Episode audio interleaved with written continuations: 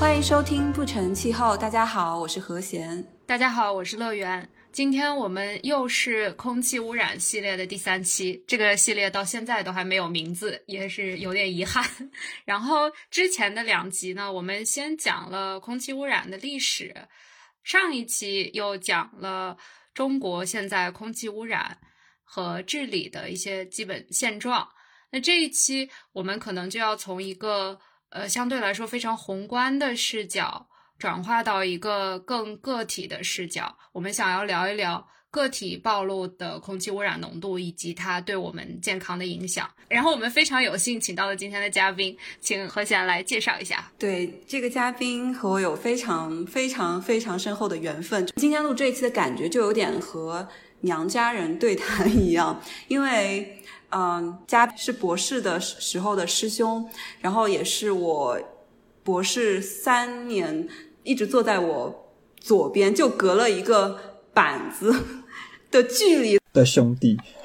是刚刚也可以听出我们的办公环境是多么的简陋，就是人与人之间的距离就是要靠靠那个板子来隔离。对，然后所以今天就非常开心，欢迎师兄林春，然后他现在是在爱大的 Usher Institute 做空气质量项目的协调员，所以师兄和大家打一个招呼吧。呃，大家好，嗯，我现在在爱丁堡大学的医学院，嗯，具体是这个叫阿舍研究所，然后医学信息学中心，嗯，然后我现在呢，主要是有两个职务吧，其中之一呢是延续我的老本行，就是呃空气质量方面的研究，但是现在我不做，不是研究人员了，我现在做项目管理。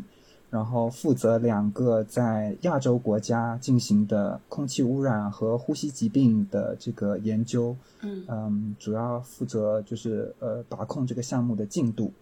然后另一个职务呢，就是对呃。主要是基于我个人对数据，就是通过这个数据来讲故事的这个兴趣吧，所以嗯，主要是做数据分析员。然后这个工作的内容呢，就跟空气污染没有直接的相关，但是研究的方法还是一样的，就是通过暴露，然后来研究。这个研究是关于母婴健康的，就是嗯，暴露对这个呃呃，应该是类固醇物质对这个嗯新生儿还有他们的母亲的这个这个健康的影响。所以现在主要是做这两个方面。那刚才何贤也提到了，在此之前呢，我我跟他是呃师兄妹的关系，然后我们是同事，然后嗯，我是在爱丁堡大学的化学院做了几年的博士后，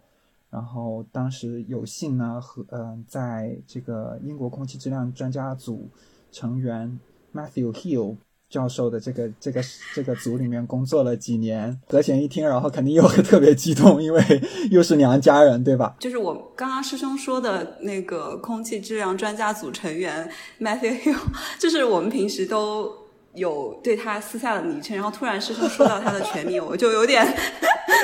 而且又说到那么那么高规格的那种称呼，就觉得有一点，对对，有一点不像是。不像是和我们平时相处的那个老师，对他就是，呃，他是我的博士生导师，也是师兄的博士后的导师。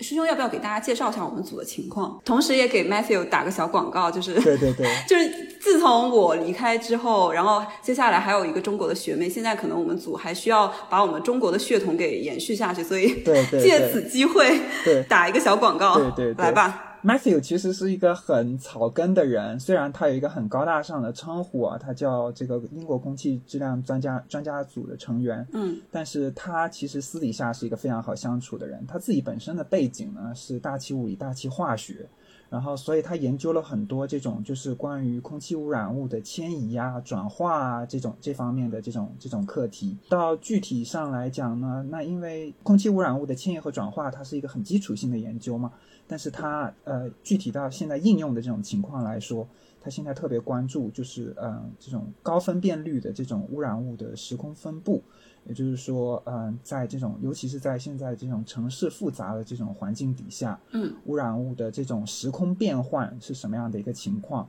然后，嗯，由于他这几年的研究。然后它的这个研究领域也拓展到，就是嗯，因为这些不同的污染物的这个分布情况，然后对人造成的一些健康，那这中间的研究手段就有通过像监测呀，或者是用这种模式啊、数值模拟的方式啊，像和弦就是做数值模拟的，然后我主要就是做监监测的，所以我们有一些这种互补性，对。对，但是我觉得和师兄做研究的有很多，就是一些重合的地方，是因为师兄也做了很多的关于模型的 evaluation 评估，对，对对对对对，所以我觉得就是在这个组里还觉得蛮开心的，因为大家做的是不一样的，但是呢又互相很相关。就我比如说我跑完模型，如果我要遇到要验证我模型做的是不是 OK 的话，我会和师兄讨论。然后呢，我导师他的背景是。他其实是化学知识有很多，所以在研究化学机理方面的话，会和可以和他商量。然后他又做了很多政策方面的一些研究，所以基本上你模型之后的应用可能就是一方面是健康，一方面就是政策。所以呃，这这两点也可以很好的嗯和他一起商量。所以我觉得。总的来说，我觉得我的博士生活还是非常非常的开心，然后我们组也是非常和谐的。对，就希望有兴趣的朋友们可以私信我们，然后或私信我的老师，然后加入我们组。你这个小广告六六六。对，哎，那个 Matt 听到应该会会感，就是听到我这么说他，他会不会感动到哭？对对对，就是帮他在中国开枝散叶这个样子，非常牛。但是现在就是我们先把这个。职业发展的这个方向先暂停一下，就是呃，让师兄介绍一下他目前在 Usher Institute 的一个简单的情况，然后可能我们在节目的最后会着重和大家讨论一下，因为师兄的本人的那个职业其实还是有蛮多的不同的面向，然后也变化了不同的轨迹，呃，和听众朋友们分享一下，我觉得还是挺有意义的。所以师兄先介绍一下现在的工作的机构吧。哦。嗯，我刚才有大概说了一下，就是 Usher Institute 呢，就是呃，我们中文叫的好拗口的名字啊，它叫恶社研究院。它原来有一个非常长的名字，它原来叫做呃人口健康科学和人口信息学研究院。然后它是嗯爱丁堡大学和这个呃苏格兰政府签订的一个叫做区域发展计划里面的一个嗯怎么说呢？应该是叫做呃。服务性的中枢吧，也就是说，它主要的目的就是，嗯，研究这个如如何能够改善这个地区的公共卫生事业。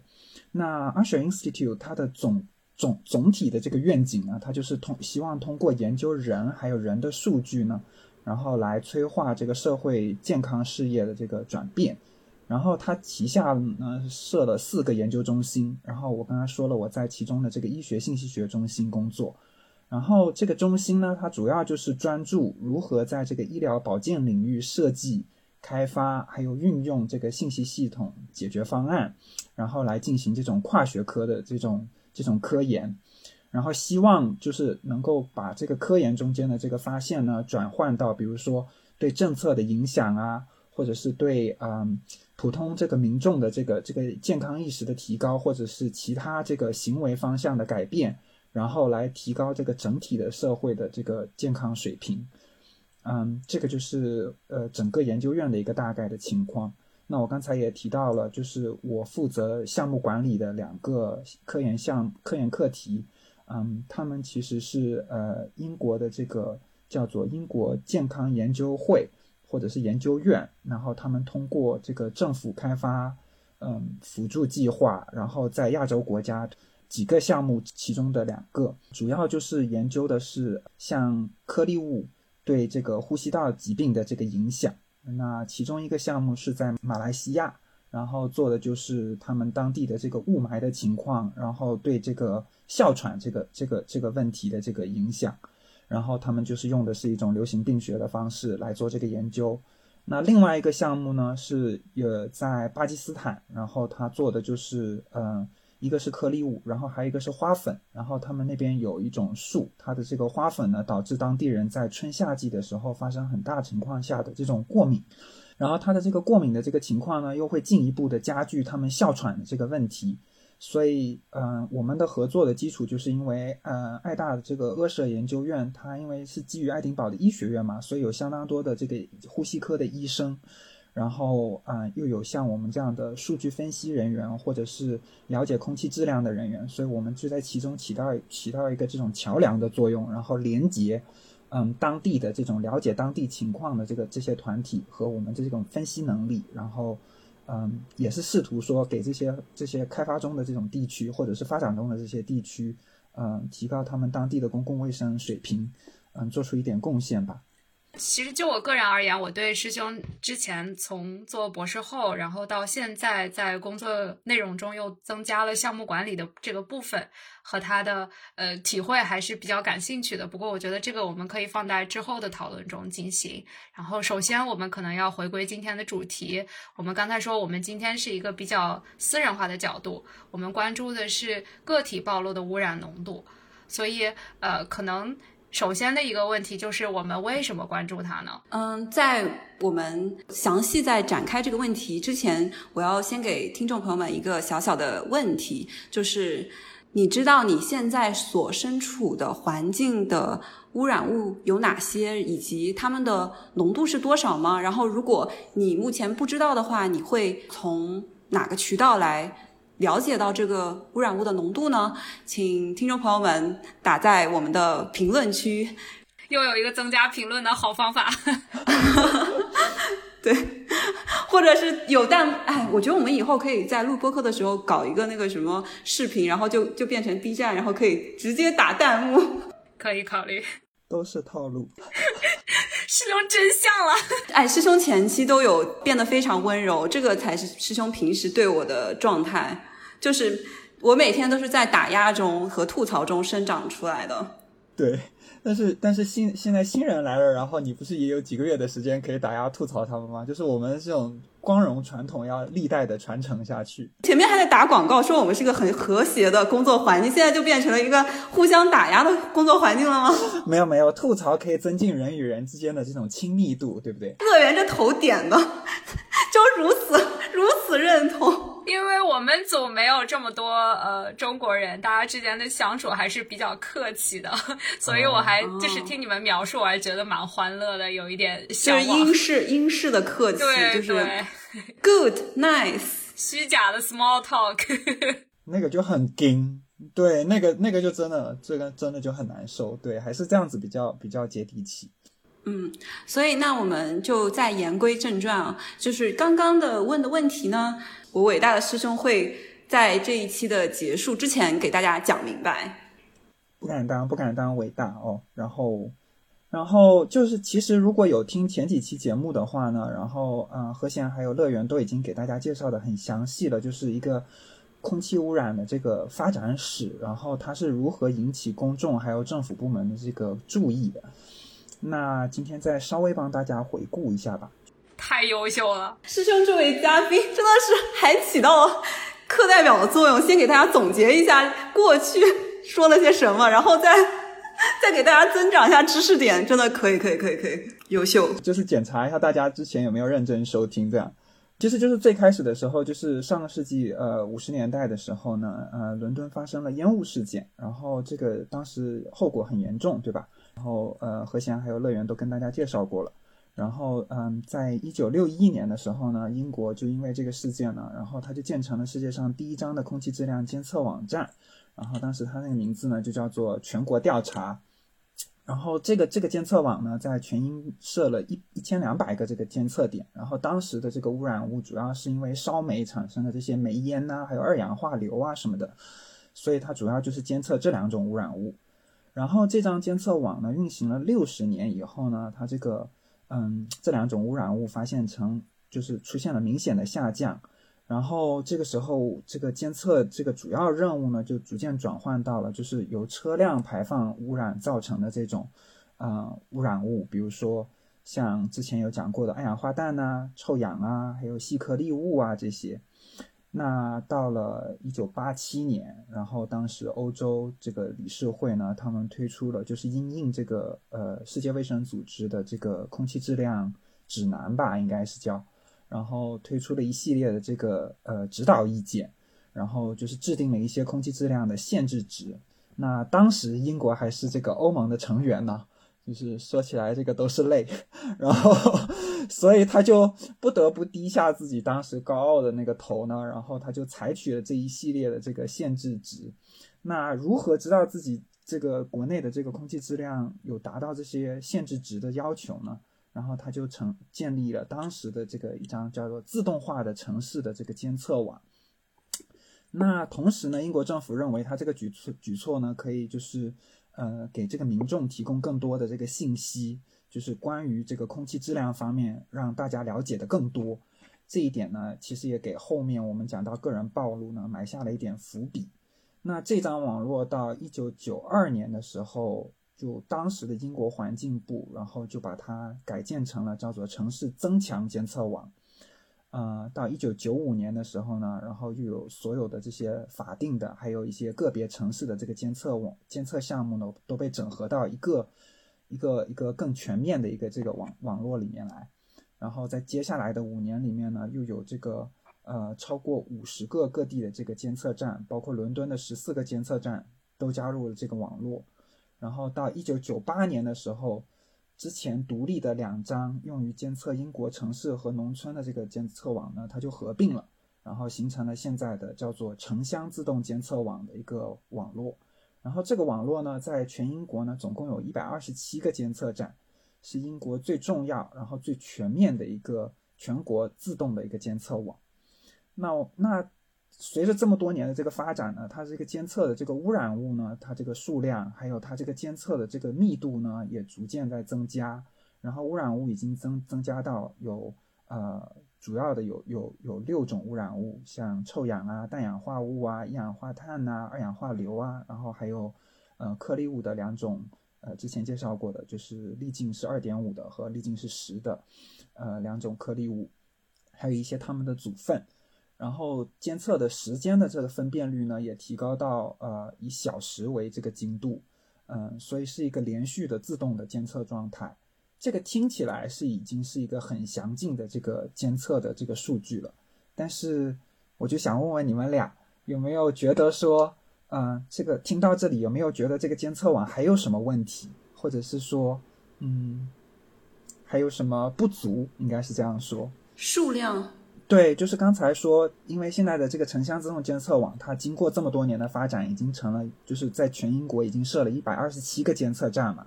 然后覆盖全英国。我想知道它的那个具体的分布在哪？我觉得这个就是一个非常非常好的问题，就是虽然听起来哦，当时就是最初的那个监测网，然后它叫全国调查，然后它有一千两百个监测站。然后现在的这个自动监测网呢，它有一百二十七个监测站，听起来好像都是很大的数目，但是大家要要要要要意识到，这个一百二十七个监测站可是分布在全英国的，也就是说，嗯，可能平均到每一个城市，嗯，除了像伦敦那种超级的，就是人口比较密集的城市以外，可能有十几个几个监测监测站，其他有的城市可能就几个监测站，甚至一两个监测站，所以其实。它在很多程度上并不能覆盖这个整个这个城市这个区域，就是有人住的这个地方。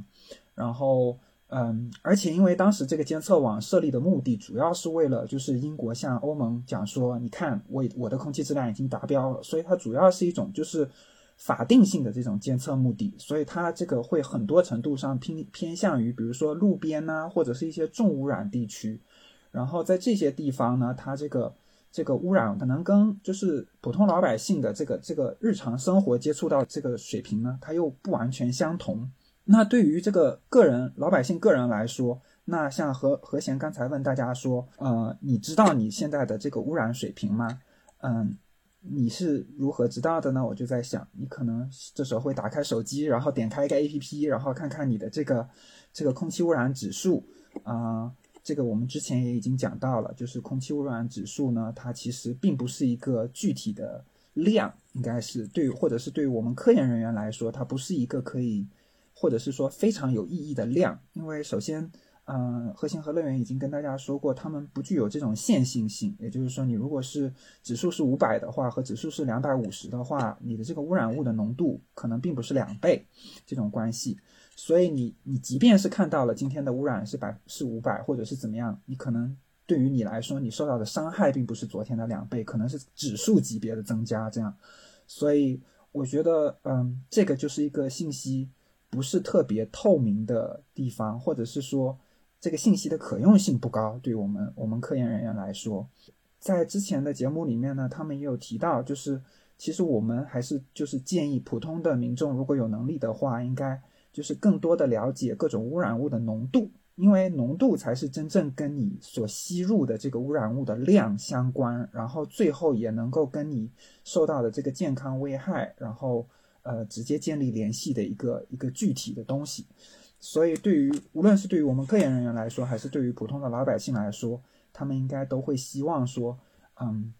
就是更好的了解自己所在的这个环境到底受到了多少的污染，然后可能可以采取一定的这个行动。然后来来来规避这种污染造成的这种危害。师兄刚刚提到了几个关键的点，一个是呃空气污染的指数就是 AQI，然后又讲到了浓度，然后又讲到了监测，然后其中师兄说到了监测，现在的英国的精度时间精度已经提高到了一个小时，然后在英国整个城市有一一百二十七个监测站，提到了它这些监测站的分布的位置。然后我想师兄给大家解释一下，就是为什么我们的监测站的时间精度要高，就是为什么我们要关注这几个点，就是它的时间的精度，以及它的数量，以及它的分布的位置。我觉得这是很好的问题，就是。其实，呃，我们做环境监测最关键，或者是说我们关关注这个环境污染、空气污染的这个水平，其实最终最终的目的就是要关注，嗯，他们这些污染对人造成的健康影响。那我记得在之前的节目也有介绍过，就是健康影响它其实也分两种，就是一种是长期的影响，还有一种是短期的影响。也就是你人的这个身体呢，它在暴露在一定的污染环境情况底下，它如果长时间暴露在这个这个污染情呃的空气里面，或者是其他的环境介质里面的时候，它可能会发生一些这种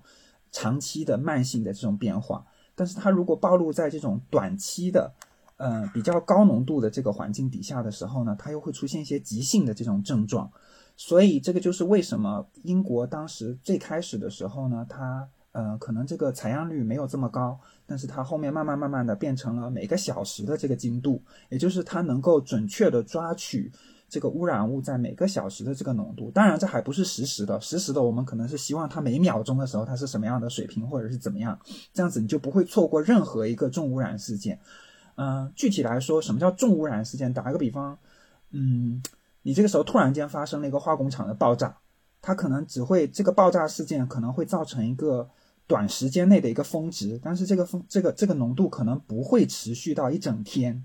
你这个如果你这个或者是一整周，你这个如果是一个一天或者是一周的这种采样频率的话，你就可以想象那个峰值呢会被平均或或者是我们叫抹平到这个周其他的几天或者是这一天里面其他低浓度的这个时间，这样这一周的这个浓度可能只比平时的水平高了一点点。然而。实际情况却是在这个化工厂附近的人，在那一刻受到了非常高的这个污染的这种侵袭，他们的身体可能出现了一些急性的症状，这个就没有办法被被这个这个这个呃这个低分辨率的这种监测然后发现，所以这个就是时间精度上提高的一个重要性。哎，师兄，我还想补充一点，就是除了师兄说的那种呃。特殊的事件其实有一些污染物，它本身就是，比如说像二氧化氮那种本身就是比较活泼的，然后就经常会发生一些反应，所以它的浓度其实为什么我们要测的很呃时间精度等号很高，是因为它自己的变化也是时间精度相对来说高一些，所以我们可能是根据它的特性来设置我们所要监测的一个状态。对，我觉得这点特别好，就是。像二氧化氮，它本身也是一个比较活泼的一个污染物，也就是说，它不管是在，就是它的反应速度也很快，然后因为它反应速度快，所以它的它它的浓度随时间还有空间的变化其实都非常的大。然后从你的排放源，比如说从刚刚开始从汽车尾气的这个管排出来的时候，然后它到这个路边，可能大概只有几米的这个距离，它的浓度可能衰减的就非常的厉害。所以，然后这个过程可能就几分钟的时间，或者是短短的一呃很短的一段时间，然后你就发现它的这个这个浓度就发生了变化。所以，嗯，你你能够在就是比较高的这种时间尺度上抓取这些污染物的这个浓度，能够给你发现它们造成的影响提供这个确切的这种证据。我们应该讲。然后，嗯，说到地点的话，那就是呃，其实也是刚才已经提到的这个问题。那这些有一些污染物呢，它的这个活性比较强，所以它随这个这个地点的这个变化呢，它的浓度也会发生很大的变化。那呃，就举一个例子来说，以前我们在爱丁堡的时候呢，曾经做过一些就是大尺度的这种高分辨率的这种空气质量的采样。然后当时针对的这个污染物呢，就是我们刚才讲到的这种活性比较高的这种二氧化氮污染物。然后我们用了一个三十个站点的这种监测呢，然后发现，就是你在离路边很近的地方和在那种居民区里面，然后二氧化氮的这个浓度呢，甚至差别可以达到十倍甚至更大的这种差别。那即便是像臭氧这种二次的这种污染物，也就是它是有反应生成的，它不是直接排放的。这样的话，它的浓度梯度理论上来说就应该更更小。也就是说，因为二氧化氮它一部分是是直接就从尾气里面排出来的，然后所以你肯定可以想象，在排放点的时候特别特别高。然后你随着你那个距离离排放点越来越远的话，那个浓度会逐渐降低。所以它这个变化应该是挺快的。但是因为臭氧的话，它其实是一个二次的东西，所以它没有一个特别高的那个浓度。然后这样的话，它的这个变化应该是比较缓的。但即便是像臭氧这种污染物的话，我们当时在这同时同时在这三十个点监测，也发生了也发现了两到三倍的这个浓度的差别。所以其实，嗯，那那就涉及到我们刚才讲的，你这一百二十七个监测监测站，然后在城里面的这个分布的情况，可能你你离的那个监测站站非常近，那这个监测监测站呢，它给你的这个。反映它测出来这个浓度呢，可能就可以很很准确的反映你你个人的这个暴露水平。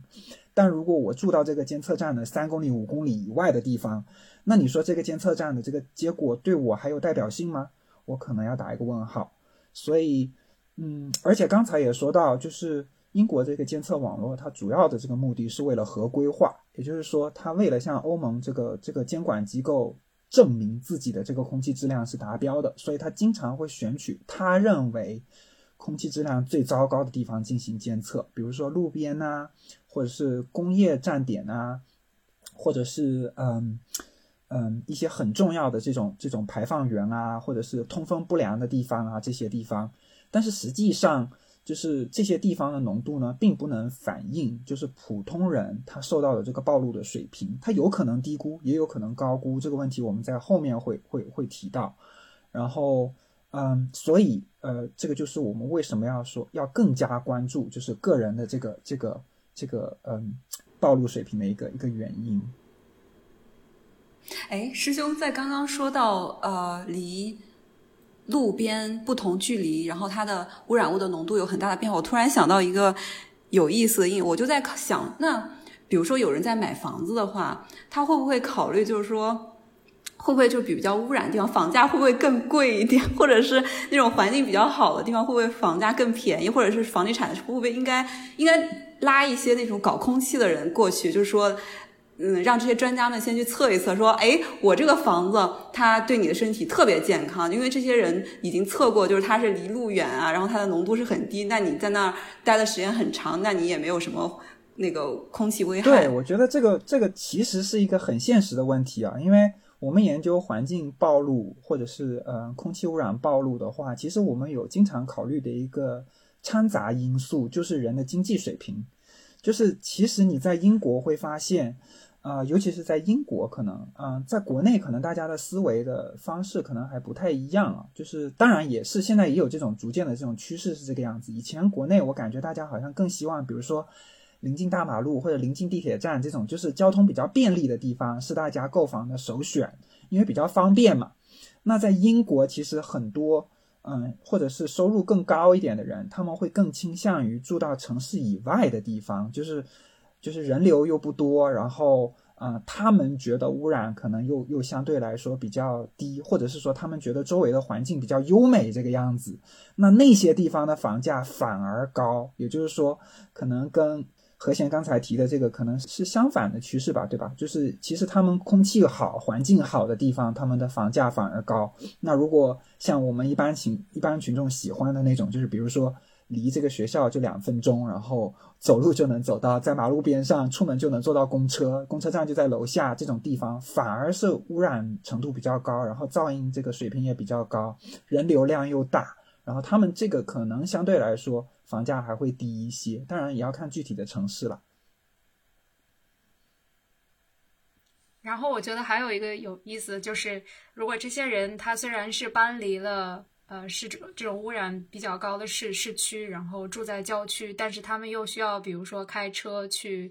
呃进入到室内工作的话，他们的车产生的排放可能。对他们的影响小于那些骑在马路上骑车或者是乘坐公共交通的人的影响，所以这也是呃，我觉得可从另一个层面上说明了为什么我们一定要关注个体，因为每个人他的生活方式是非常不一样的，在一天中他会出出现在不同的场所，然后这些不同的场所中的空气质量水平可能都是不一样的，所以我们才需要研究个体暴露浓度。嗯，我觉得乐园这点补充的特别好，就是这个，我觉得就是又呼应了你们之前有讲过的一点，就是环境的这种公正性，其实就是可能有钱的人，然后他们就就享受得起这种比较好的居住环境，然后他们造成的这种环境影响，他们自己也不用背，或者是他们背的比较小，反倒是那些处于就是嗯不利的经济条件底下的这些人，因为就是。真的是叫生活所迫，你想他们都要捡那种便利的地方，然后来住，然后但是他们最最终又承担了比较重的这种环境负担，或者是这种健康影响，所以这个确实是一个我们要关注个体，而非是整个群体的这种重要性。那我们接下来要不就展开来说一下具体个体暴露和我们大气环境监测中的这个浓度。可以有多大的差别呢？我觉得师师兄应该有一些，因为你做了很多具体的监测项目，你应该有一些，呃，从自己出发的，或者是你观察到的数据的一些实例来给大家分享一下。我们刚才讲到说，就是为什么要关注我们的这个个体暴露了，然后，但是其实我们关注个体暴露呢，它其实并不是一个很新的一个概念，就是其实已经是有人用不同的方式，或者是用现有的数据来来来评估个体暴露的这个水平。比如说我刚才提到的，呃，用这种用用一种很简易的或者是比较廉价的这种叫个人采样器的这种这种被动式个人采样器的这种设备呢，它就是像一个钢笔管一样的东西，你可以把它别在你的胸口之类的。然后这个东西在一九七六年的时候被发明出来，或者是首先使用于就是工作环境里面工人的这个暴露在暴露的这个二氧化氮的这个水平，然后。当时呢，他们就发现说，在这种工矿环境底下呢，要比在正常的这个环境底下呢，水平高非常的多。所以，所以啊，我们就借用了它的这个概念，然后啊，在我的博士后研究期间呢，我们有用这种廉价的这种方式，然后在爱丁堡做了一些这种布点的测试。然后刚才有提到说，室外环境的差别，像在二氧化氮方面就可以差到呃十倍左右。师兄，我有一个问题，就是你刚刚提到就是廉价的那个仪器，它可不可以跟大家透露一下，这个你您所指的那个廉价是价格大约是多少呢？这个还好，我知道，就是因为之前这些东西的原材料都是我去采购的，所以。这个东西其实廉价到你甚至可以自己订购它的原材料，然后自己在家里面做。它的一些化学药品可能你还是需要就是订购，但是确实是这些都不是特别复杂的东西。其实它的最基础的原理就是一根透明的这种，应该是叫聚乙烯管吧，其实是一根有机塑料管。它那个有机塑料管呢，它在那个就是其实是一根两头通透的一根管，长七点一厘米，然后内径大概一点一厘米的样子，就是一根圆柱形的管。然后你在那两头加盖一个塑料的盖子，然后在其中的一端呢，你会放进去一个金属金属的或者是不锈钢的这个这个这个呃网格，然后这个不锈钢的网格上面呢，会根据你需需要采集的这个污染物呢，放不同的这个化学物质。对，呃，要采集这个二氧化氮的这个物质呢，它就叫做三乙醇胺。然后你把它放在，它是一种透明的东西。然后其实它这个东西普及到什么程度呢？三乙醇胺经常被用在护肤品里面，因为它会吸附这个，它会吸收空气中的水分。然后这样的话，二氧化氮因为它会溶于水，所以它会它在这个水里面，它就会产生亚硝酸根。然后产生反应了以后，我们可以把这个二氧化氮的这个亚硝酸根用试剂洗脱，然后呃经过化学反应以后，它会生成一种玫瑰红的这种染料。然后这个二氧化氮的浓浓度如果越高呢，这个玫瑰红的这个染料它颜色就越红。那我们用一种叫做分光光度计的东西，也就是说这个仪器它会射出一道光，特定的这个波长射入这个溶液。那这个溶液的浓度越高的话，它对这个光的吸收度就越高。所以我们就用这种方法来测定这个里面到底有多少亚硝酸根，然后进而就可以推出到底有多少二氧化氮。然后它这个这个这个简易的设备呢，它虽然不主动的吸气，但是它有一个估计的，就是采样量，就是它有一个固定的采样率，单位时间里面它会估计说它采集了多少多少的体积的空气，然后这样你就知道说啊，我采在这些空气里面有这么多二氧化氮，我就能推算出在这个空气里面有呃这个空气的二氧化氮的浓度是多少。我还想补充一下，就是师兄刚刚说的这个，其实不仅仅是。呃，是师兄之前的研究在用，而且是爱丁堡的 council，就是爱丁堡政府，他们每年做的报告也会用这个方法来告诉大家二氧化氮的浓度。所以它听起来师兄描述的好像是个很简单、很便宜的东西，但其实它并不是不科学或者是没有用的，它还是。很有用的，也是被大家认可的，所以我觉得这是一个挺不错的一个小装置吧。你刚才讲到便宜，然后你提醒我了，你的问题其实是想问他多少钱。然后相比这种就是很大规模的这种固定的监测站，然后这个这个的成本真的是叫微乎其微。每一根管子，我们还是向特定的，就是专门的这个供应商购买的。然后它的这个成本大概是五点七英镑左右，就是你可以买到它的全套的这个这个这个组件。刚才说的这个不锈钢网啊，它的这个橡胶盖子啊，然后它这个有机玻璃的这根管子啊，它只要五点七英镑。那对比一下，就是如果我们一个监测站，我们当时一个监测站里面可能会为了监测不同的污染物，它有好多好多的仪器，对吧？然后至少有我刚才讲到的那五六种污染物的仪器。我们当时只是为了监，就是我们租用了监测站的一台用来监测黑碳的一种一个一个仪器，然后只是为了按照规定，那那些仪器要进行每半年一次的这种校准，还有嗯检修，应该说，就举个例子，我们当时就请了那个工程师，因为他都是要指定资质的工程师来来检修这些仪器，请他来这边检修。一天就花费了我们八百八十英镑的这个这个维修费用、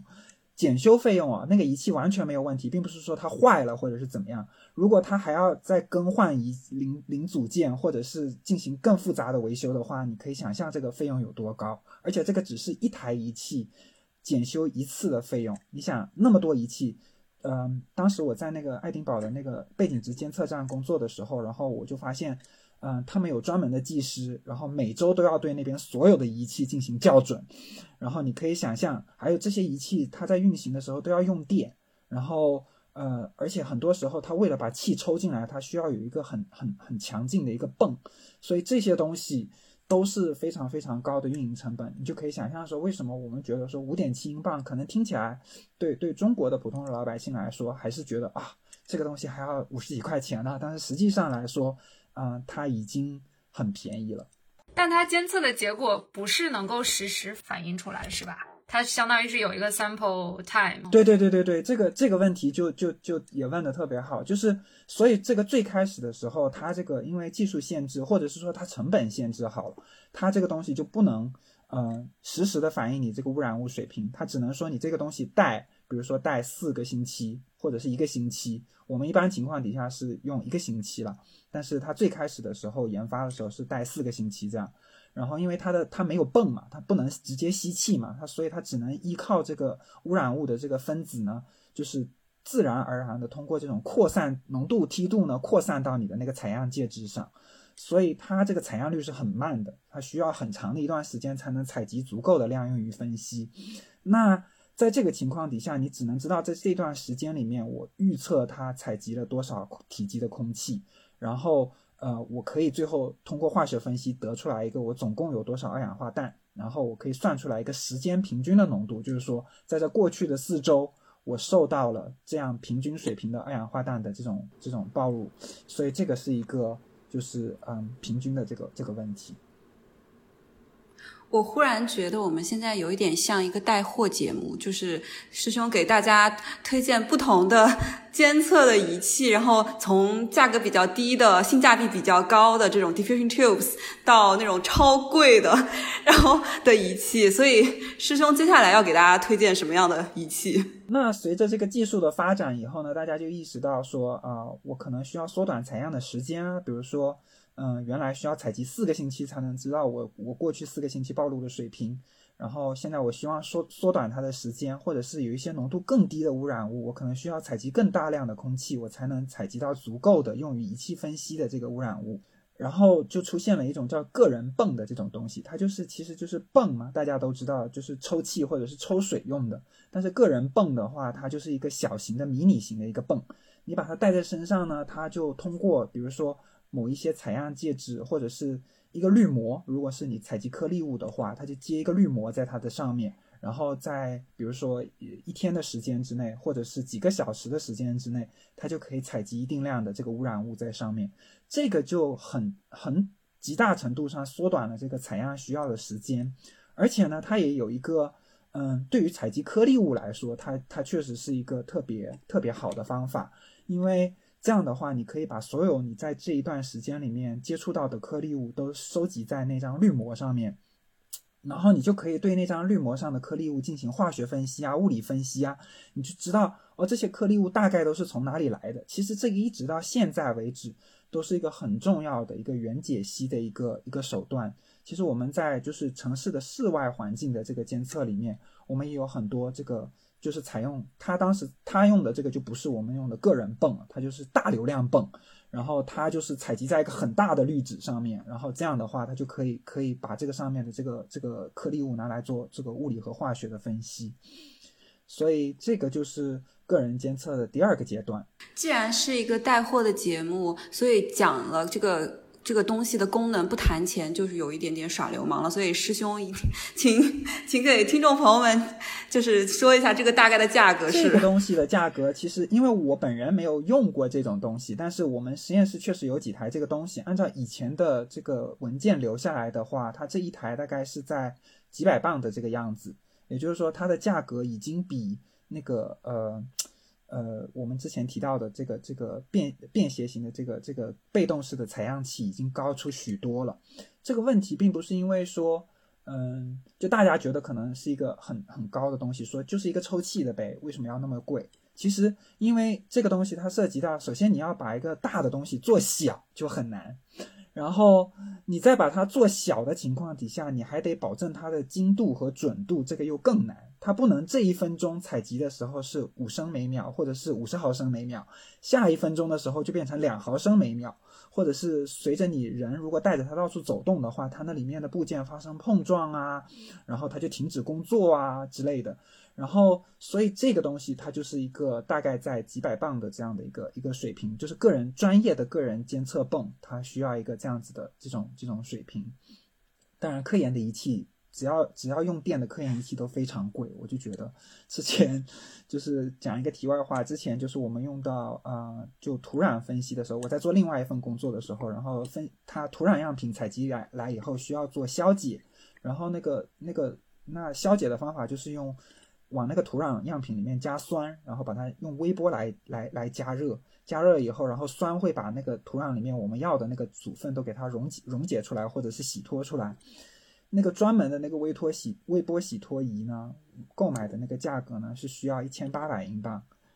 但是但是我们组里面当时的那个博士后呢就觉得太贵了，他说没有必要，所以他就用了一台三十五磅的微波炉解决了这个问题。所以所以这个就是嗯，科研仪器有的时候就是因为它的它对精度和准度还有可靠性的要求，它的这个价格呢就会比正常的这种民用的这种器材贵许多。嗯，所以大家都是接触过贵很贵的科研仪器的人，都是 都可以很骄傲的说，嗯，我碰过那样的仪器。我碰的时候特别小心。我我去实验室参观的时候，因为我自己的工作呃只是用到数据，然后实际上并没有参与监测的部分。他们去带我去参观的时候，我真的是哪儿哪儿都不敢碰。对，就真的是一不小心，然后可能就弄坏一个很贵的东西。所以就而且你想想看，那些东西要是坏了，就要请八百八十块钱一天的人来 来检修。这个就，所以我们这一期的主题都是跟钱有关。对，其实我们讲这个讲，对我们讲个人暴露，其实真的是最后也会涉及到经济效益的问题。嗯，这点我们会在后面继续展开谈。那接下来我就要讲个人监测的第三个阶段了。暴露监测的第三个阶段就是，嗯，那因为近几年呢，或者是说近十几年吧，甚至讲就是这种微电子，还有这种电化学，或者是其他一些这种仪器的仪器的这种嗯技术的进步，然后出现了这种微型的传感器，然后这个就极大的改变了这种个人暴露评估的这种嗯手段。或者是现状，然后现在越来越多的研究啊，还有甚至普通的老百姓呢，都开始购买或者是关注，嗯，这些基于传感器的这些微型的或者是叫可移动的这些空气质量监测器。然后这些监测器呢，它最大最大的优点就是因为它是一个迷你的传感器，所以它可以实时的告诉你。这种污染物的浓度，就是它的它提供的这个时间分辨率，甚至可以高过呃我们之前提到的这个呃用于合规化监测的这种大型仪器，有许多呢，它现在的一个采样频率甚至可以达到每分钟一次，甚至是几十秒一次这种水平。那这种对于你个人知道你在做一件事情的时候受到这个暴露水平就特别特别有用了。你比如说突然间家里面发生了。呃，或者是你突然间在做一件什么事情啊，比如说你吸个地呀，或者是你从起床然后到做什么其他的事情，比如说开煤气灶煮饭，你可能就会发现说你的这个暴露水平一下子窜上去了。那这个东西你如果在嗯，你用这个传统的这种几天或者是几周，甚至是一个小时的这种监测尺度的话，你的这个重要的这个风的这个信息，就是污染物水平的这个激增，可能就被错过了，或者是就被模糊了。因为你已经把它平均到相当长的一段时间，那如果你长期的是处于这种，我们刚刚有提到人的健康效应有两种嘛，一种短期的这种健康效应，你可能在很短的情况、很短的时间内暴露于高浓度的情况，你身体就会发生一定的应激反应。那如果你长期的处于这种短期高浓度的暴露的话，你的身体可能也会有一些嗯奇奇怪怪的变化。这样，所以这种最新的这种研究手段呢？它主要就是为了，嗯，更好的监测你个人的这种，就是因为不同所处的环境变化，或者是你所做的这种事情活动的这种变化，嗯，造成的污染水平的这种变化。哦，对了，我想何白应该何何贤应该又要问这个价格的问题，所以，所以，嗯，这个价格真的就差别非常大，因为现在市场上有很多的这种民用的这种产品，那，嗯。那个可能就是几几百块钱人民币，或者是一千多块钱人民币，这样就能达到的这种这种产品。那嗯，当然我们用于科研的话，会用研究级别的，也就是更稳定一些、更准确一些、更有已经已经经过比较可靠的测试的这种仪器。那我们之前测就是购买的这个呃颗粒物的这个这个 PM 二点五的这个监测仪的话，嗯。这个就需要比较贵，一台大概需要六千人，呃，六六千英镑左右。这个就是一个又是一个很大的飞跃了。你看，跟刚才的这个个人泵又不是一个水平了。刚才是几百磅，现在已经是几千磅的这个水平，所以就是逐步逐步的递进。就是又到了我买不起，只能跟老师说。让老师来买的那种阶段，对对对对对，下面下面讲到了，待会儿会讲到了我的那个个人实验，就是公器私用，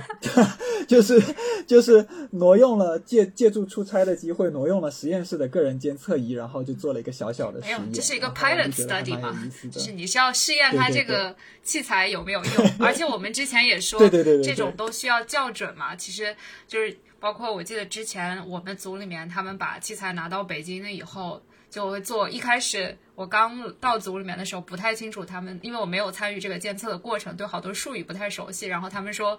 什么 co-location，然后是 co-location 是什么呢？他们说就是把这些小的仪器和大的仪器放在一起一段时间，确保他们监测到的数值是一致的。所以这这个过程都是很必要的吧？对对对对，我觉得这是一个非常关键的问题。很想请师兄解释一下，就是因为师兄刚刚说到了最后一个一种监测的仪器，然后其实我自己也有在淘宝上面发现很多关于空气质量监测的仪器，然后它们的价格也是不等的。然后师兄也刚刚提到，就是科研用的会需要比较准确，所以我有从这个延伸上有好几个问题，就是第一个，也就是跟刚刚乐园提到的有关，就是说。因为这些仪器它比较小，它可能不像那种像我们就是国家那种固定在某一个地方的那种监测站那么的准确，所以我们是怎么样确保这个仪器的给出来的结果是可以用的？这是我的第一个问题。第二个问题是，科研和民用的呃仪器它有什么区别呢？就是我们要达到一个什么样的标准是科研用的，什么样的标准是？呃，个人用的，我个人好像觉得，其实科研用的和民用的应该是同样一个标准，因为大家关注的点都是健康嘛，所以还是更准确。我我就在甚至怀疑那些民用的它不准确，是不是有必要去买它？就也也许呃不应该去买这样的东西。然后第三点就是说，在这些仪器上有没有某一个。呃，资质的证明，就是说，我要看到某一种标志。假设我是一个普通人，我想要去买一个我觉得可信的，那么我要去看什么东西来确保这个东西是可靠的呢？嗯，我觉得这些都是非常重要的问题。然后，嗯，也是我们做这个个人暴露评估，嗯，首先要考虑的问题。哦，可能大家就会觉得说，嗯，先举个非常简单的例子。我想，如果有去过宜家的这些这些听众朋友，他们可能知道宜家都有提供那种纸质的那种尺子，然后让你量那些家具的那些尺那些那些尺寸。然后，嗯，如果同样两个人同时撕了两条那个纸质的那个尺子的话，你测出来的那个东西的长度却不一定相同。在这种情况底下，你应该相信谁呢？这个可能是很多的因素造成的，就是纸质的这个尺子，因为是纸嘛，纸的这个这个延展性比较强，它不像比如说你用钢尺啊，或者是其他的塑料的尺子，它在一定的程度上，它可以维持它这个形状不发生改变。纸尺子你可能拿在手上，因为你手心的潮气啊什么的，然后导致它这个纸变形啦，或者是被你揉了以后，然后它它这个一厘米不再是一厘米了。那在这种情况底下，你去测了一个空间，说这个东西是六十的，和我家的这个这个空间刚好。然后另外一个人说不对啊，我测出来只有五十八，可能放不进去。你说在这种情况底下，你说该相信谁呢？所以这种这种情况，其实也就是我们在用这些各种各样的采样器、个人采样器的时候要考虑的一个东西。那我刚才提说提供提呃提到了一点就是。呃，国家的这些合规的这些监测网络或者是固定的监测点，他们就没有这些问题吗？他们也有，所以它出现，它就是要要做，比如说我刚才提到的每周一次的这种仪器校准。那他们的做法是，他们把这些仪器接到一个固定浓度的钢瓶上面，然后用这些钢瓶呢对这个仪器放出它已经校准过浓度，比如说我知道这个里面就是五十毫克、五十微克每立方米的浓度。然后这个仪器它就必须帮我测出来是五十立五十微克每立方米。如果这个仪器测出来是六十八十，那这个问题就大了，说明这个仪器不准了。那他每周都要有人来做这件事情，那这个就是他们可以作为一种我们叫做参考仪器的这个这个价值所在。然后因为有人定期的维护检查，所以他们的测量值我们认为是可信的，我们叫它金标准。然后。就是它是最可信、最可靠的一个一个一个测量。那再往下，我们如果这些个人的这些仪器，我们不可能说把每一台仪器也都接到钢瓶啊，或者是这些标准的这些样品上面。那我们通常采用的做法就是像呃刚才乐园说的，把它跟这些标准仪器呢放在一起共同采样，就是我们经常提到的 co-location。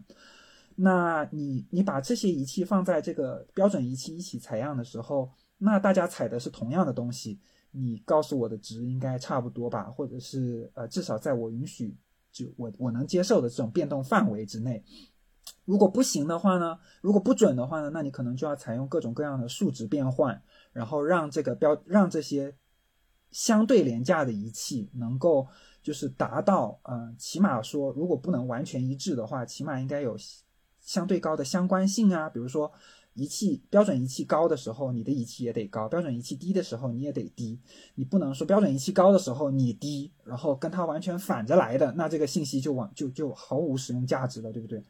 那如果你能达到相对高的相关性，我们可能还可以通过简单的平移呀，或者是一些简单的数值处理的方法，然后让它两者的这个结果尽可能的吻合。那再不济呢，你总得就是。准确度上来讲的话，你总得在一个数量级吧，不能标准仪器说我这个测出来是是一百二十，你测出来是一，那可就大大低估了人可能受到的这个这个暴露水平，那对你的这个健康就是一个隐患。所以这些都是我们在做这个东西的时候要考虑的东西。那何贤刚才也问到说。嗯，谁可以做这些？或者是说家用设备跟这个这个科研设备它有什么区别？其实原理上来讲都是一样的，有可能他们采采用的甚至都是，嗯，同一种或者是说很相近的这种传感器。关键在于你如果是科研的话，或者是专用的这些设备的话，它有可能是就是在最后如何处理这些传感器收集到的信号上面。你这个专门的这些仪器的开发商和这个就是消费者水平、消费者级的这个家家用消费级的这些产品，它投入的力度可能不一样。那你用于科研的这些产品，它可能会仔细考虑。比如说，我们做颗粒物的这个这个这个监测仪来说，那我们最常用的这种颗粒物的这个监测仪，它叫做浊度计。那它的原理呢，就是。啊，你你有一个小泵，然后把这个空气抽进它的这个仪器的气入以后呢，然后它会从旁路射出一道激光，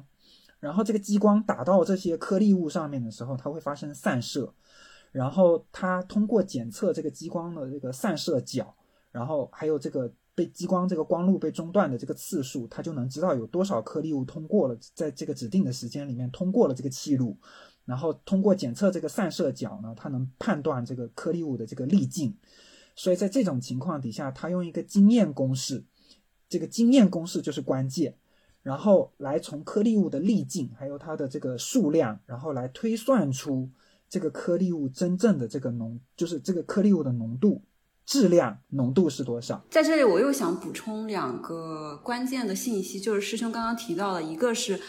嗯，对于颗粒物的计算，哎的单位，一个是数量，就是。它是多少个？另外一个是它的质量，就是嗯，我们平时用的那种 WHO 啊，或者是国家的那种健康相关的标准，它是按质量来计算的。但是呃，实际上就是当我们研究到颗粒物很小的时候，其实它的质量是很小，但是呢，它的表面的面积又是很大，然后它的数量却很大，所以。在我们评估颗粒物的时候，可就是这是两种不同的呃计量的方式，根据不同的目的来选用它们。对，我觉得你讲的特别好，就是我们目前就是呃世界卫生组织制定的这些呃空气质量的健康指南这个限制值呢，它主要都是基于质量的质量浓度的，就是没有基于数目浓度的。嗯，这个主要也是因为我们对这个事物的认识还是处于这种近。进化的这个状态，最开始的时候，我们可能认为说颗粒物就是那种看得见、摸得着的，摸不着，但是看得见的那种、那种在在空中漂浮的那些粉尘啊什么的，那些其实颗粒物的粒径都比较大。然后你如果采集那些颗粒物的话，你是可以称量出来它有多重的。然后这也是我们标准仪器的这个检测方法。其实标准仪器它里面其实是有一个微天平，就是我们讲的这个可以用于合规化检测的这些标准仪器，它里面有个微天平。然后它抽气的时候，颗粒物会集中在那个微天平上面，然后会改变那个那个那个天平的振荡频率，所以它就通过那个振荡频率的改变，然后来计算说那个上面到底有多少多少的颗粒物这样。然后这个纯粹是基于质量的。但是像像何贤刚才提到的，你如果颗粒物的粒径，现在我们发现越小的颗粒物，它越能深入你的肺部或者是你的这个呼吸系统，越能进入你的血液。然后它它上面带的这些化学物质呢，越越能就是对你身体造成影响，所以它们的危害越大。嗯，但是这些颗粒物，因为它们粒径非常小，所以它们其实质量上来讲的话很少，那可能就只能考虑像像数量，就是数目浓度这种这种概念，而不是在采用目前的这个这个质量浓度的这个概念。但是作为个体监测来说的话，现有这个颗粒物的这个这个呃仪器，因为你是做个体暴露的话，你肯定是希望说能跟这个现有的这个健康指导值进行比较嘛，所以是目前有这些。直接测定这个颗粒物数目的这些仪器，但是它们的这个结果，你最后在用的时候，可能还是需要人工的把它转换成这种颗粒物的这种质量，然后才能比较方便的跟现有的这个法规进行比较。嗯，所以所以就是提到这个问题。那我们刚才就是讲到说这个这个便携式的这个个体监颗粒物监测仪的这个原理，然后我就想讲那。刚才提到说，你如何把这个颗粒物的数目转到颗粒物的质量浓度上呢？他就用了一个经验公式，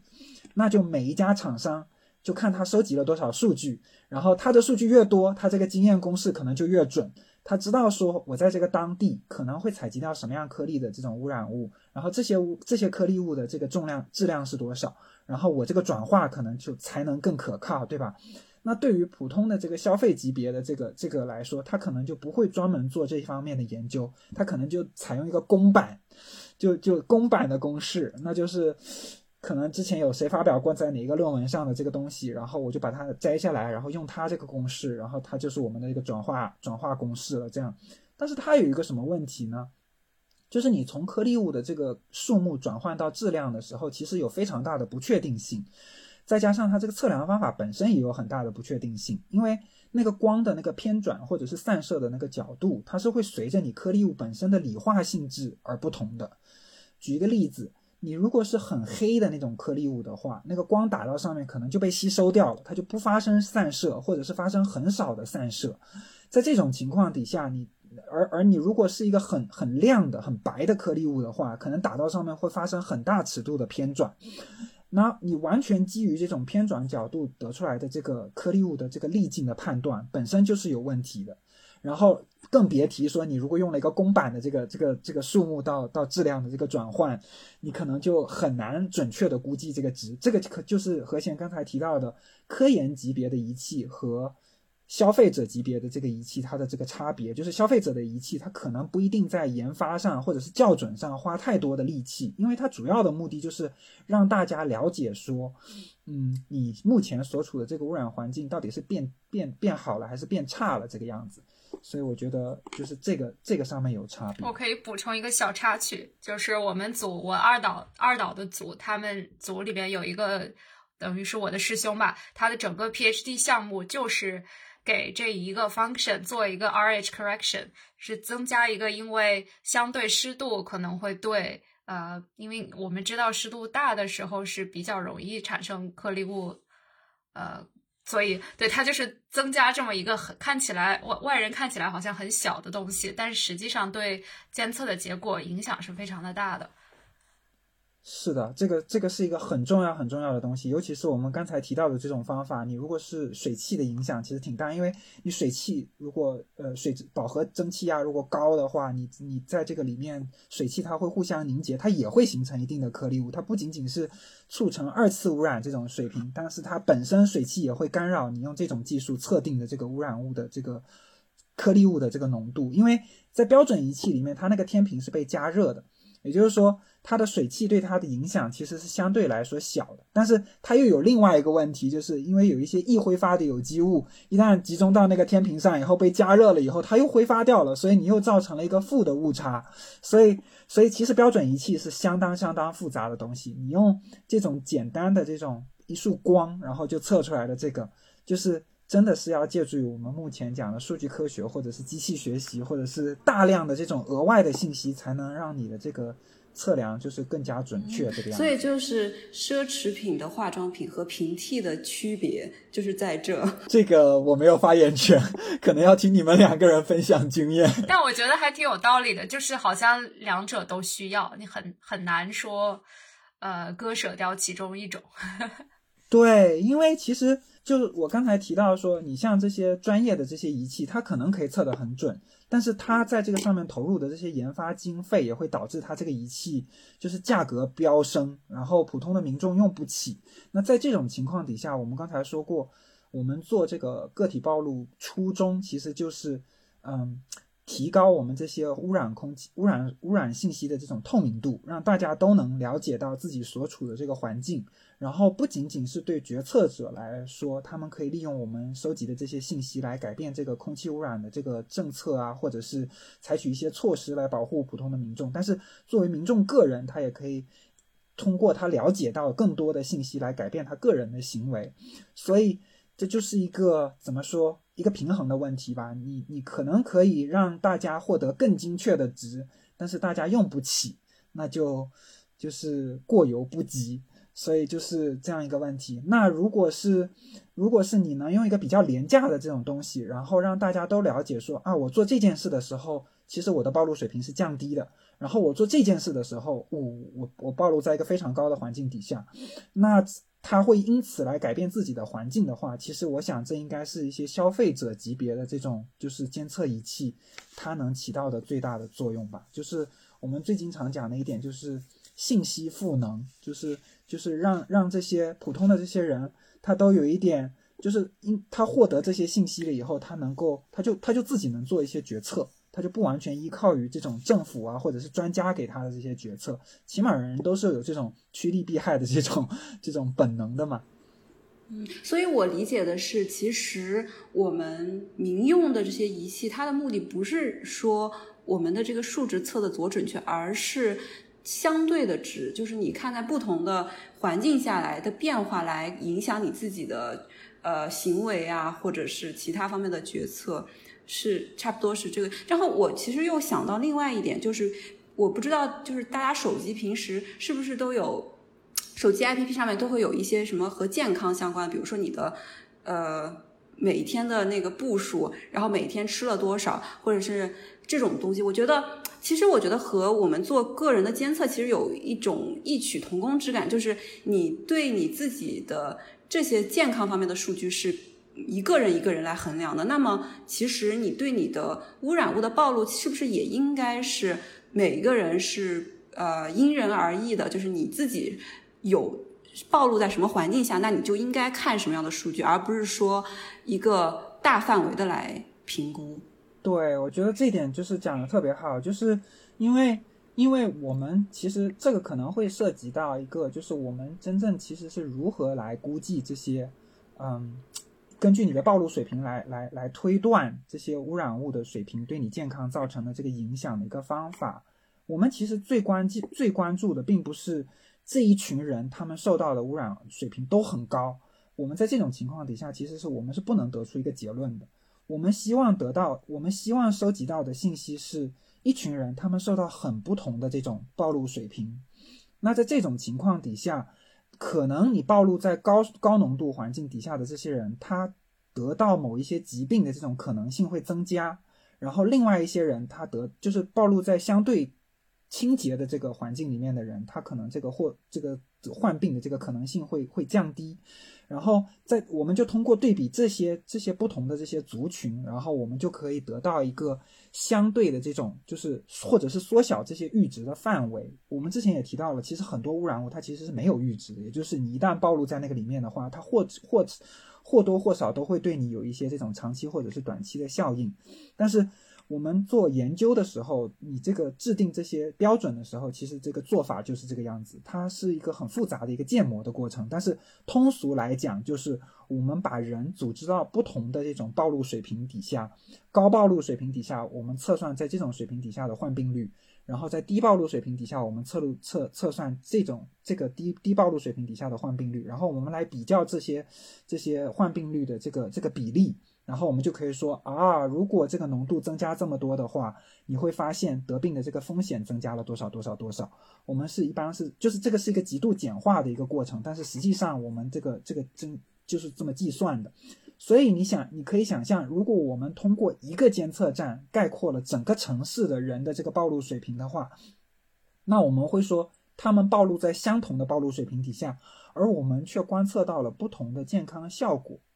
也就是说，有些人可能早亡了，有一些人活到了九十岁，但是我们却不知道这个中间的原因是什么，这个就就就很难，就是给我们就是为这个环境保护或者是制定环境环境标准提供这些依据。哎，我在想，是不是一个呃相似的例子，就是说，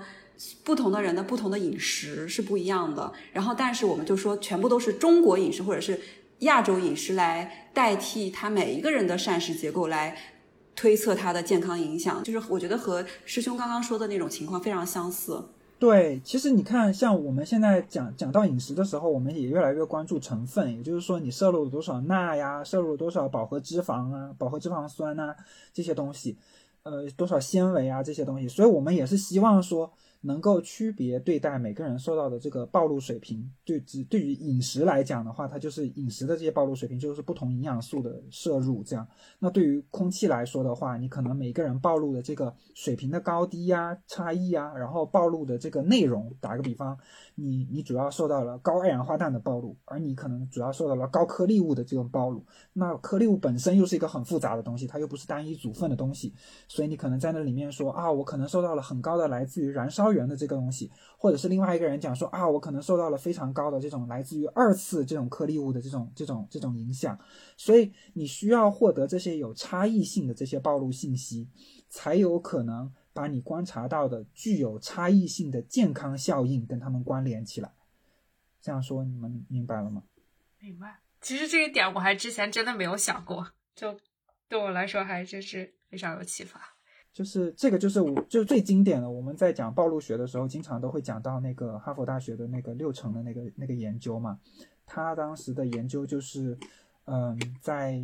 一九七几年的时候，好像一九七四年到一九七七年左右吧。然后他当时大概招募了呃八千一百多个人，然后那个都是成年人，大概二十几岁到到八十岁这个样子。然后他就随访了他们。呃，十四到十六年，然后这些人呢，他就，嗯，就最终他就判定说，这些人的这个死亡的这个时间跟他们受的这个污染情况也没有什么相关。那这八千多个人呢，是招募自就是美国的六个城市，然后这是这是应该算是第一次吧，比较系统的做这这做这件事情，就是仔细的来来调查这个污染物的这个水平跟他们这个死亡率的这个这个相关性。所以他当时就就就，呃，这这六个城市的选择，就是他当时就是希望说能够在这六个城城市观测到相当不同的这种污染物的这种暴露的差异。所以，呃，所有的这个这个暴露研究，其实基本上或者是流行病学研究，其实基本上都是这种思路，只是你可能不同的主题，比如说我们做空气污染的，我们研究的暴露因素就不一样，这样。那所以就是现在，呃，今天的流行病学研究，呃。与这个哈佛的这个六成研究的进展，是不是就是因为有了更多的可以研究个体暴露的方法，我们可以更细化的呃与将这种健康影响直接与个体暴露关联起来，而不是只是用健康影响与大气浓度的关联？对，我觉得这一点就是应该是个体暴露最大的贡献吧，或者是大家对它的最大的期望，也就是说。嗯，你做通过做个体暴露，你能够很详尽的了解一个人在什么样的情况底下，通过什么样的途径暴露在什么什么样的污染物里面，然后水平是怎么样，然后你通过收集这些数据，然后把它整理归归纳以后，你可以得出一群人，打个比方，你做这个职业的。然后你可能在什么什么水平底下受到最高的暴露啊？这样这些信息能够很有意义的，就是帮助你，嗯，就是更好的把这些暴露水平跟你观察到的这种就是五花八门的这种健康的这种效应结合起来。那当初的时候，我刚才介绍了哈哈佛的那个研究，它。只是利用了，比如说六个城市的这个暴露水平的这个不同，那那就是相对来说粗略的，不，并不是说它只考虑了这些因素啊，它还有考虑其他的掺杂因素。但是暴露上来讲的话，它确实是只考虑了这几个、这几种指定的几种污染物在每个城市的平均浓度。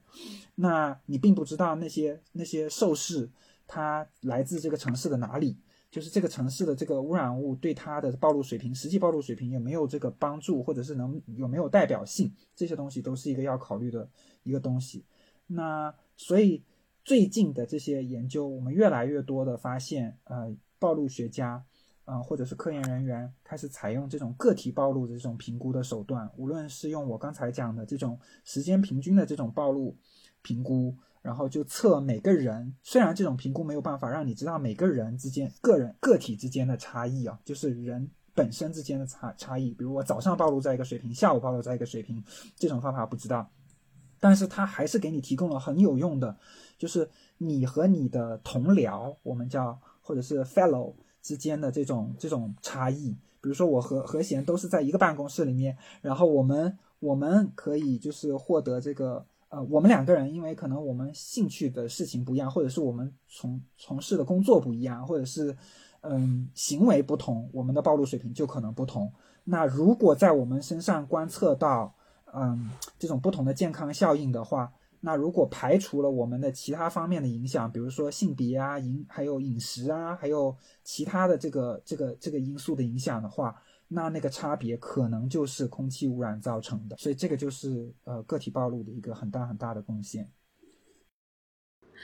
师兄刚刚讲了这么多方法论的东西，我觉得师兄现在是不是要给大家来一个 实操的，就是实际的研究的结果来和大家分享一下？对，我觉得大家肯定非常感兴趣，就是我们说了很多比较理论化的东西。那我们具体在什么 什么样的情景下，我们暴露的浓度是比较低的？这个可能大家尤为感兴趣。对，嗯，我们还是从就是从大到小的这种这种尺度来讲。嗯，就是我很有我在我做博后的这个期间呢，然后很有幸的参加了一个中英联合的由中国的自然科学研究基金会，还有英国的自然环境研究理事会，还有英国的这个医学研究理事会，还有牛顿基金，然后他们一起资助的一个项目，它的这个标题呢就叫做中国的超大城市空气污染和人体健康的这个研究项目。这个项目它是试图通过。嗯，就是从室外环境的监测，还有这个数值模拟，然后个人监测，就是从多个途径，然后多学科的这个角度呢，然后它搜集，就是在北京我们的这个首都，然后它的这个空气污染的成因啊，还有啊对个人暴露的影响啊这些信息，然后希望能给这个就是政府呢提供这个关于污染防治，还有这个个人的这个健康防护方面的这个信息。那我们当时就很有心的参与到其中，做这个个人暴露方面的这个工作。对，就是我想跟听众朋友说一下，其实乐园也是在这个项目中。我我算是我算是沾光的人员吧。我特别伤心，就是我当时读博士的时候，周围的所有的朋友。尤其是就是在英国所有的朋友，以及就是尤其是研究中国的项目的朋友，所有人都在这个项目里，然后所有人都以为我在这个项目里，但是我不在，我特别特别伤心。然后，而且我一开始在这期播客之前，我还以为乐园和师兄是认识，因为他们经常你们这个项目还经常开会啊，然后什么的，然后就我特别羡慕，然后每个人都以为你在不在那个会，然后我说不在，然后就特别伤心。其实我也是才知道说乐园也在那个项目中间，因为。因为那个项目其实就是他，呃，面上说总共有一百五十个研究人员参与参与其中，我想过去数目可能还不止，因为有相当多的就是在英国的学生或者是在中国的这些学生参与了其中的工作，但是他们可能只是负责其中的一小方面，然后并没有真正的就是正式的参与到这个项目中间，所以可能算人点人头的时候都不一定算得上他们。但是可是我连那都不算。其实，对你只要选了广州我也，没有办法。对，对，我应该就是属于刚才师兄说的那个后者，就编外人员。因为我读博的时候，呃，他们之前做的两次 field campaign 已经过去了。就我开始读博的时候，他们这个数据已经收集到了。我主要是因为有这些数据，所以才能得以开展我自己想做的一些东西。所以我也是属于编外人员，但是我就是沾着我们组里面好多人是正式人员的光，然后去蹭他们开会啊什么的。但比我还是高一个 level。对，其实这个项目真的是就是是一个非常庞大的项目，然后，嗯，我后面在在读这个项目最后的这个总结的这个报告的时候，然后我也是蛮感慨的。这个项目做了四年吧，从二零一六年初到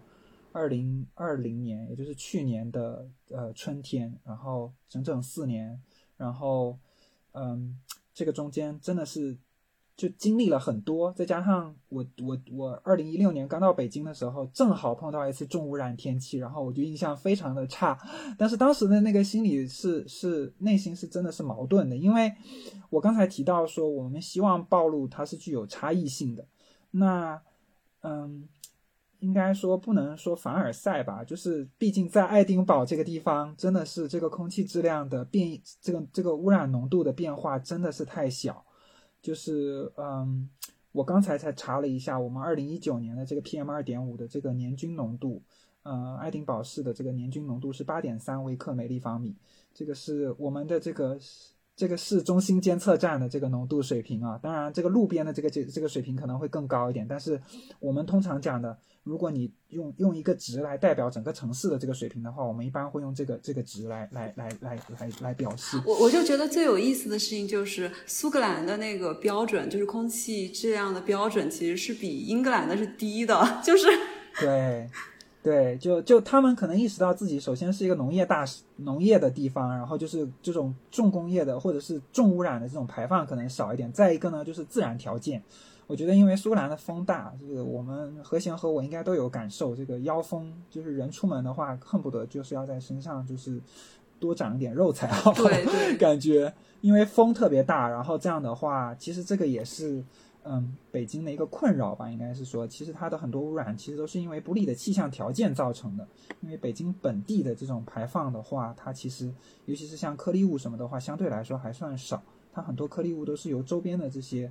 嗯地区贡献的，然后再加上一些不好的这种气候条气象条件的话，会会形成一些不好的这种这种嗯反馈机制，导致它最后这个污染就在集在北京集中爆发了。这样，那。就是讲回我们刚才讲的那个项目呢，他当时就是我刚刚去北京的时候，然后就觉得这个污染非常严重，但是又又又有一点小欣喜，因为这个就给了我们这种机会，在数天之内就是发生这种像过山车似的这种这种污染浓度的变化。哦，对，我刚才想说，我我我也是，我也看了一下，呃呃，剑桥。的这个这个这个污染水平，然后二零一九年的这个平均浓度是十四点三微克每立方米。这样子的话，我们这边是八点三，你们那边是十四点三。师兄，你又在凡尔赛？就是我们可能需要在两个地方。组织两个人群，我们才能评估这两个地方的这种就是暴露差异造成的健康效应。我们可能需要做这件事情，也就是复刻一个英国版的这种六层的这种研究。而你在北京，你可能真的是就是北京，可能可能城中心和郊区，可能你就可以做这件事情了。所以我们当时觉得这真的是一个不可多得的这样的一个机会。那。那刚刚去的时候也是觉得啊，这个污染浓度大到无法忍受。但是到整个项目结束的时候，就是我我几次去北京参与他的这个呃现场实验，然后最后一次去的时候，我记得是一七年还是一八年的那个冬天，那个。几乎是已经没有再见到，当然我每次去大概都才待一个星期左右，很可能就错过了那个那个污染的那个时间，或者是怎么样。但是据我们同学的反应来说，那一年的那个空气质量确实是变化了很变好了很多，也就是嗯受到这个这个国家这个这个污染物排放的这个限制的这个措施的这些这些影响，所以心里又觉得是很欣喜的。虽然就是有可能就是。一个高影响因子的这个成果没了，但是，但是当地人的这个这个这个这个这个健康可能会因此受益，其实也是一个蛮欣慰的一件事情。那我们当时在北京做的一个事情呢，就是评估，嗯，就是北京的这些居民他们这个暴露这个途径，那也是分了好几个项目。我们那个子项目呢，我们当时就招募了大概一百个大学的在校生。然后我们我们用我们的一系列的这种个人监测的这些仪器，然后请他们佩戴，然后嗯，我们同时用了就是他们这个呃 GPS 的这个监测，就是记录他们的位置，然后嗯，对我们主要记录的就是污染物水平有几种，一个是二氧化氮，还有一个是颗粒物，还有一个是黑碳。然后这些东西都是在相当高的精度、时间精度上记录的，大概都是在一分钟左右的这种精度。然后还有颗粒，呃，还有这个它们的位置。然后我们事后呢，用一些算法的方法，然后从它们的这个呃 GPS 定位的信息上面。嗯，就是解析出他们当时正在做的一些事情，就是尤其是户外的一些运动啊，我们可以我们可以大概的这个得出这个结论。然后，嗯，我的同事，因为我主要是做暴露方面嘛，然后我们当时合作的是北京大学医学部，然后公共卫生学院，呃，劳动卫生还有环境卫生，呃，系的一些一个呃郭新彪老师还有邓福龙老师的这个研究组。然后他们呢，就是主要研究健康效应，所以他们同时采集了一些啊我们受试的这些生物样本，然后所以就他们分析健康的，然后我们分析暴露的，然后我们希望把这两边的信息结合起来这个样子。那我主要就是谈暴露这个这个这个方面。那我们当时用这个呃召集了这一百二十个人，然后我们其实对他们的监测进行了呃其实是进行了。一年吧，差不多一年前后有一年这个样子，就是我们有在三个季节里面做这件事情。就是冬季的时候是一个高暴露的一个水平，因为我们期或者是我们期望的高暴露，因为北方地区的采暖呢，还有一些不利的气象条件都容易导致这个高高污染浓度。然后春季和夏季我们期望它的这个浓度相对来说是应该是比较低的这样子，所以我们就做了一个这个实验。然后这个实验呢，就是。嗯，最后我们得出来的这个结论呢，就是，嗯，就我们希望见到的是大家。就是大学的学生是生活是千姿百态的、多种多样的，然后每个人的这个暴露水平是极大的不同的，然后或者是在不同的时期也有很大的不同这样子，然后最后能给我们提供一个差物差异化的暴露水平，然后差异化的健康效应，然后就得出完美的相关性这样子。结果我发现北大的学生不能不得不说他们都太用功了。我们我们的那个 GPS 的那个定位显示呢，他们有超过百分之八十甚至百分之九十的时间呢，都是在室内，不是在他们的这个宿舍，就是在他们的这个办公室里面。听众朋友，如果有北大的学生，请请在下方留言，你们是不是这样的？是不是如师兄所说？我漏讲了一点，就是虽然这个实验是在北大开展的，但是实际上我们招募的学生是在整个那个那个区域，就是在北大的附近，然后就是北大的公共卫生学院附近，应该呃北大医学部的附近，然后总共十所高校，我们招募了大概嗯一百二十名这个研究人员，然后然后请他们佩戴我们的这些便携式的采样器，然后呃二十四小时，然后每个人他就基本上被监测一次吧，也这个。限制条件我们也会在后面讲，然后那因为条件限制，所以我们只只能就是在目前的这种信息里面就获获取一些就是比较重要的信息。那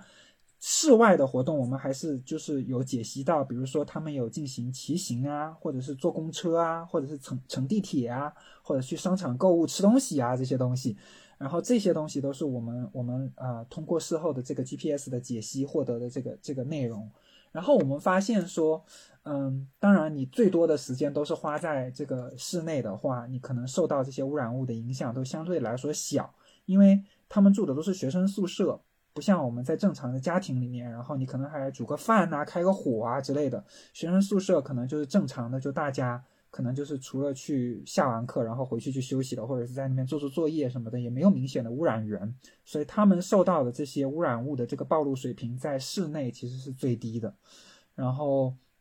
嗯，那室外我们发现骑自行车的时候，还有搭公车的时候，这个受到的颗粒物的暴露水平都相对来说很高，然后有的时候甚至高高超过了这个呃这个世界卫生组织的这个指建议的这个指南值。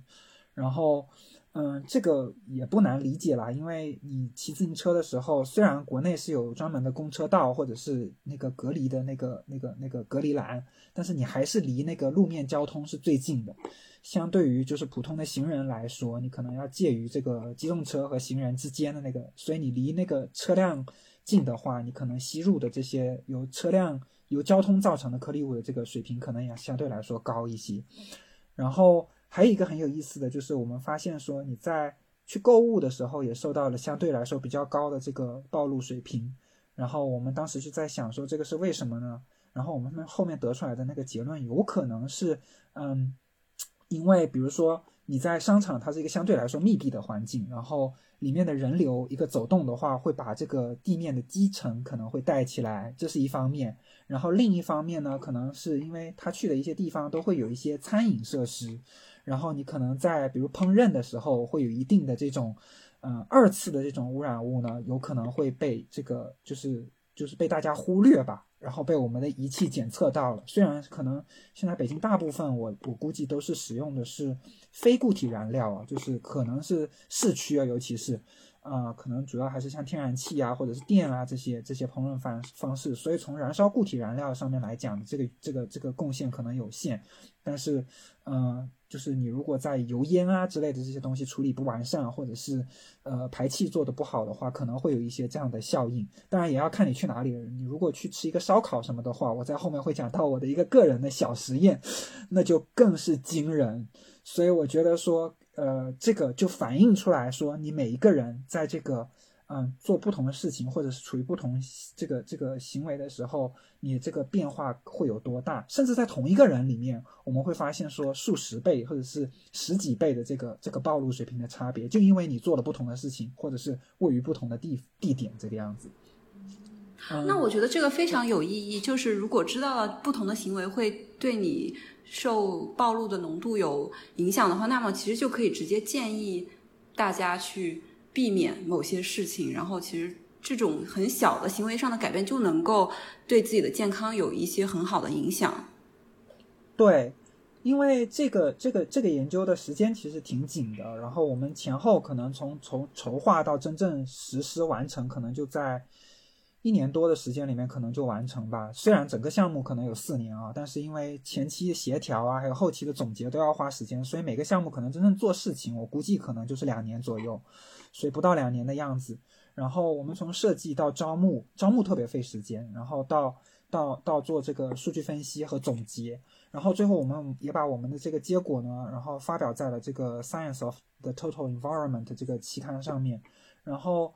这个中间得出来的这个结论呢，就是希望一方面能够给这个受监测的这些同学，或者是有相似这种行为背景或者是生活方式的人，提供一个提一个醒，就是说你在做这些事情的时候，你有可能受到更高的这种暴露水平。然后这些暴露水平对你的健康是有潜在危害的。如果你自己有这个自我保护意识的话，你要采取相应的这种、这种、这种避害的这种措施。比如说，在高浓度的高高污染室外浓度的这个情况底下，你是不是应该考虑佩戴口罩，然后佩戴合适的口罩，然后采用正确的方式佩戴口罩，然后这些都是要考虑的东西。然后，呃，在大家像在在国内的话，大家特别习惯就是早早起第一件事可能就把窗户打开透气。但是你如果碰到这种很很脏的这种高污染的这种天气，就要考虑这个行为是不是科学，或者是你如果在没有室内这种净化器或者是新风系统的情况底下。你要考虑采用什么其他的方式来来来净化你的这种空气，或者是既通气又又又不增加自己的暴露水平，这个样子，这些都是给个人的一种反思，对自己行为的一种，就是这种这种怎么说考量吧，应该是或者是思考，看看怎么从个人的角度做能保护自己。那我们另一方面也是希望说。通过我们观测到的一些这种污染物的这种时时间上的这种变化，还有地点上的这种差异性，因为我们这些人带着这些监测器出去，就相当于流动的监测站，到处这个地方采一点样，那个地方采一点样。那我们的这个样本量其实是相当小的，只有只有一百个人左右。那量大的话，其实大家是就是这个这个力量其实是非常大的。其实有专门这样的研究，就是用人来作为这个，或者是车辆。呃，来作为这种采样采样媒介，呃，就是让他们来背负这些采样器，然后从一个获得一个动态的这种污染的这种这种这种水平的这种呃这种数据，其实是有专门这些研究。我想这个也是对对这个决策者来说是一个非常重要的一个一个一个一个一个经验吧。就像我们的一次。尝试看看能不能做成这件事。总体上来讲，说我们觉得这个其实是还还蛮有，嗯，希望的。其实我还有一个小问题想问师兄，就是不知道你们在收呃招募这些志愿者的时候，有没有对他们之前的背教育背景，或者是对环保和空气质量方面的有没有聊？就是我其实有一点点想好奇的事情，就是他们在做完这不呃这一段时间的监测的实验之后，他们有没有对自己的呃。空气污染的暴露和环境方面的有他的那个意识会提高，这是我觉得有点感兴趣的事情。我觉得这个是这个就是我特别喜欢你们节目的地方，因为我觉得你们会提供一些从嗯怎么说实验的参与者的角度，或者是观察者的角度来来考虑我们当时疏漏的一些东西。那因为这个实验它是一个。就是嗯个体监测实验，所以我们当时对所有的人都是就是只是招募进来做实验，然后我们并没有讲说，我就招募进来做实验的时候，我们会跟你讲我们要做什么事情，但是我们没有一对一的讲解我们的实验结果，也就是说，最后我们的那个结果做出来了以后，我们只是发表在了学术期刊上面，然后我们希望说他们作为就是也算是我们业内的同行吧。他们会会会注意到这个这个这个这个出版，然后嗯，就是能够在这个这个自己的就结合当时自己的经历，然后看说啊，我是花了多少时间在这在做这个上面，然后我是怎么样，然后他可能会有一定的这种希望，他们是有一个这样，但是我们没有设计相应的随访，也就是说，这个是我们在以后设计类似的研究的时候特别要考虑的一点。然后包括我在现在在爱丁堡大学这个地方，嗯，和其他部门的一些老师设计实验的时候，他们就已经有预先考虑到这个东西，就是说，嗯，你需要做一个就是干预前，我们管这个叫做一次干预，也就是说，我们但但是我们当时并不是做这个是做一个干预实验来做的，也就是说，我们当时有意的不让这个人知道他的这个暴露水平，因为他如果当时都都去趋避，就是趋就是趋利避害的话。那我们收集到的结果就更是一边倒了，就不是我们希望的那种多样化的那种结果了。所以我们当时认为的是，就是嗯，希望他们能够按照自己的这种行为，然后让我们采集一些真实的数据。所以这个目的我们是达到了。但是现在接下去的实验，我们会说可能会说把这个结果反馈给你，然后看看你会从中间得到什么样的这种信息，然后会对你个人的行为发生什么样的改变。那如果我们拓展到整个社会来看这个宏观的这个变化的话，又会产生什么样的影响？我想这个是应该非常重要的一个一个要思考的东西。嗯，对。然后师兄说完了志愿者们的数据，那现在要不要给大家分享一点更私密的数据？这个就是，嗯，因为当时这个是我刚刚说到的，虽然我们只招募了一百二十个人，然后或者我们计划招募一百二十个人，但是其实我们的这个，呃，我们的这个这个实验的难度是非常大的，因为你要考虑到大家的这个合规性，就是不可能每个人都都，比如说二十四小时带着你的仪器啊，或者是仪器会不会出现什么问题啊之类的，所以在那个之前呢，我就呃，就是我刚才说的公器私用，我就用了其中的一台 PM 二点五的个人监测仪。然后带着这台仪器生活了三天，在北京。然后就当时我没有做到，就是用 GPS 来记录我的这个这个个人信息的这个这个东西，因为时间比较长，那个 GPS 的那个仪器坚持不了那么久。因为我对我自己有信心，所以我就随身带了一个小本本。所以我去哪里的话，我就随手记，然后记到详细到分钟。比如说我这一分钟出了酒店的门了，然后我这一分钟进了一家餐厅的门了，这样。然后嗯，我就。这个是不不太容易在播客上面分享啊，因为看不到。但是，嗯，和弦还有乐园是可以看得见的。然后就是，嗯，这个是一个我的每分钟的一个 PM 二点五的这个监测值。然后，呃，我同时在这个图上面呢，也也标注了我们国家就是二级的这个呃 PM 二点五的这个这个环境空气质量的这个限制值，就是七十五微克每立方米。然后你们俩是可以看得到这个图中的这个灰色的线呢，看起来其实就是我我的这个实时的这个暴露水平，然后有一些很高的风啊，然后也有一些这个小起伏啊什么的。总体上来说，我我我的这个我的这个解读是我当时的这在这个呃二零一六年十一月二十四号到二十七号的这个区间里面，我个人的这个暴露水平其实是。超过了这个国家的这个限制值，我不知道你们的解读是不是这个样子啊？就总体上看起来好像是这个样子。那当时可能恰好碰到了这个室外重污染的这个这个条件，然后呃，你可以看到这个图中的这个蓝线呢，它其实就是你看到它这个是我们当时的一个室外监测站啊，这个地方位于北京的万柳，它是一个环境背景值监测站，然后它它这个监测站的这个数据也是超过了这个二十四小时的这个这个监测浓度，然后。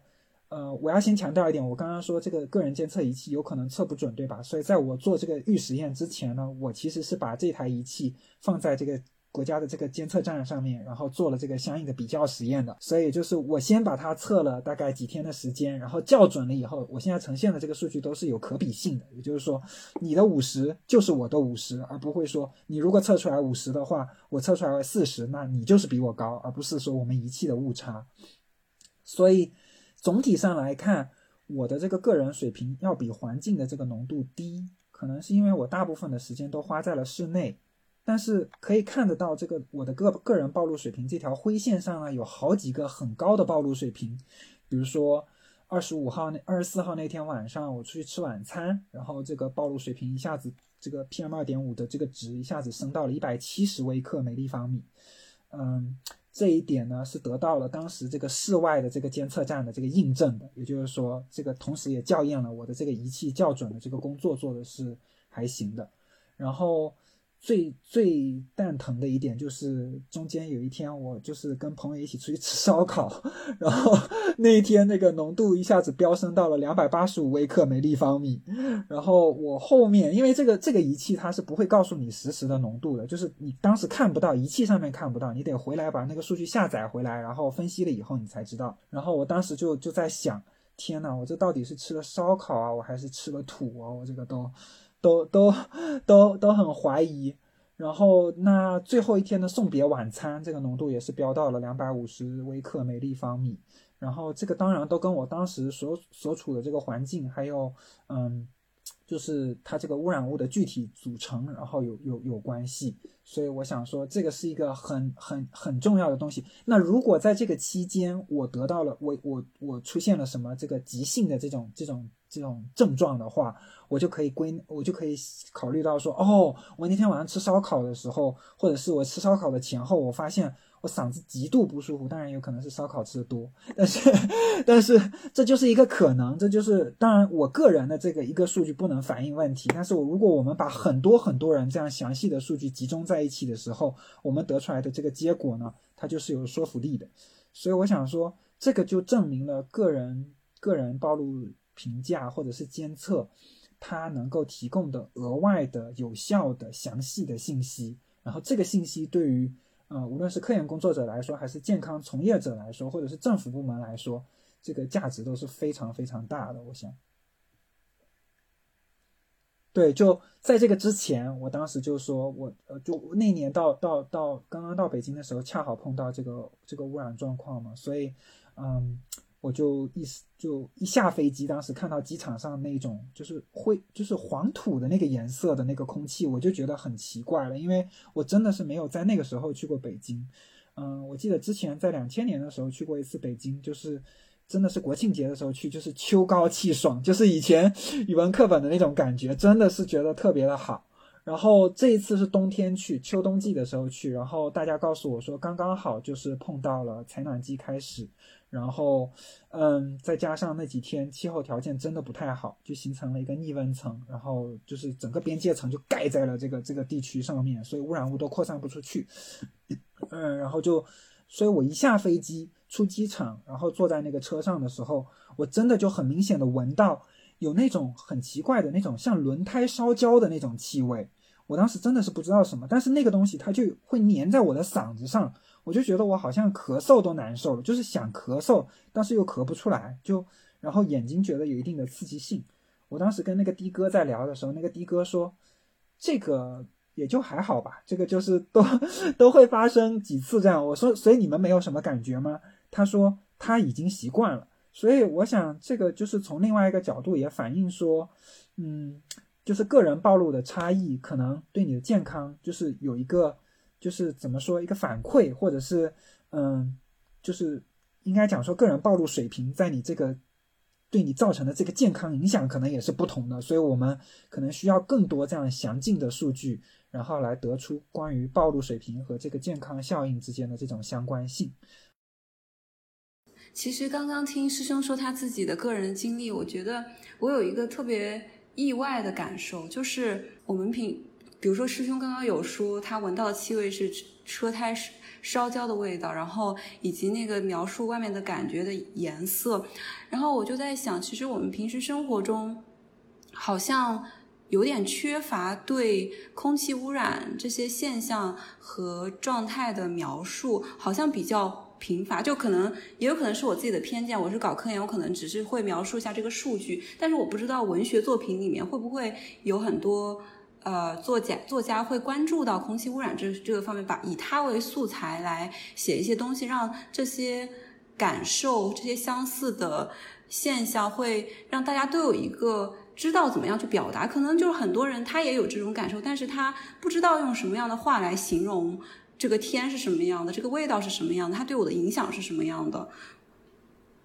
我觉得这个课题好有意思，你们可以下次考虑。因为我觉得上次你们做那个歌单就好成功，然后，然后下一次你们就可以搜罗文学作品中间的这些关于空气污染的这个描述，我觉得应该也会蛮有意思的一个议题。但是我觉得，虽然说我我我没有这种就是。嗯，我个人没有在特别的搜罗这方面的信息啊，但是我们确实在同样就是在这个中英联合项目里面，我们有一个课题啊，不是我的课题啊，有一个其他的一个呃，好像是东安格利亚大学的一个老师，然后他做的一个就是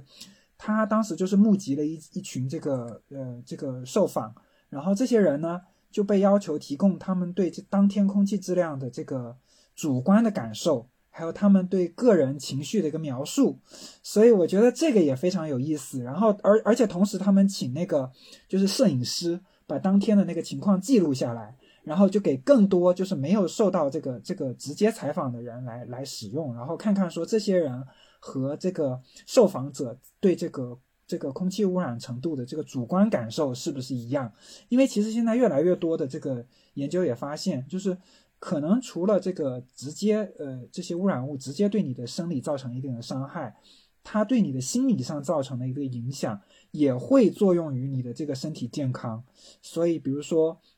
像我们发现说，呃，它的这个有一些颗粒物，它会影响到你的认知能力，那它可能是直接进入了你的你的血液，或者是某一些化学物质进入了你的大脑，但是还有可能，你可能你长期处于这种被污染的环境底下，你你压抑。然后你郁闷，然后你可能就对你的认知可能也有一些不利的影响，所以这个就是就是对环境工作者来说，应该是一个很大的挑战吧。就是你对这个环境的认识永远都是只是冰山一角这个样子，然后所有的效应都是这种关联在一起的，你要考虑的事情会越来越多，但是也体现出我们研究的这种多样性和这种和大家生活的这种密切的这种这种关联度。所以是每一个人其实都可以来参与到中间关注，然后来讨论的这个问题。所以我觉得这个是一个作为一个环境工作者来说，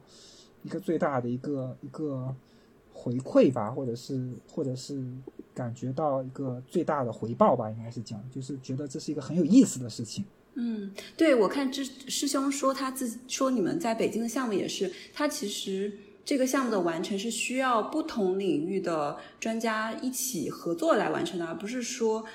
就像环境问题，就是它是一个很复杂的东西，呃，有健康的，有污染的，有呃监测的，有模拟的，有数据的，然后甚至将来可能还有心理上的，然后或者是艺术上的，就是是一起的，而且还有一个最关键的因素就是，其实它的目的都是人，也就是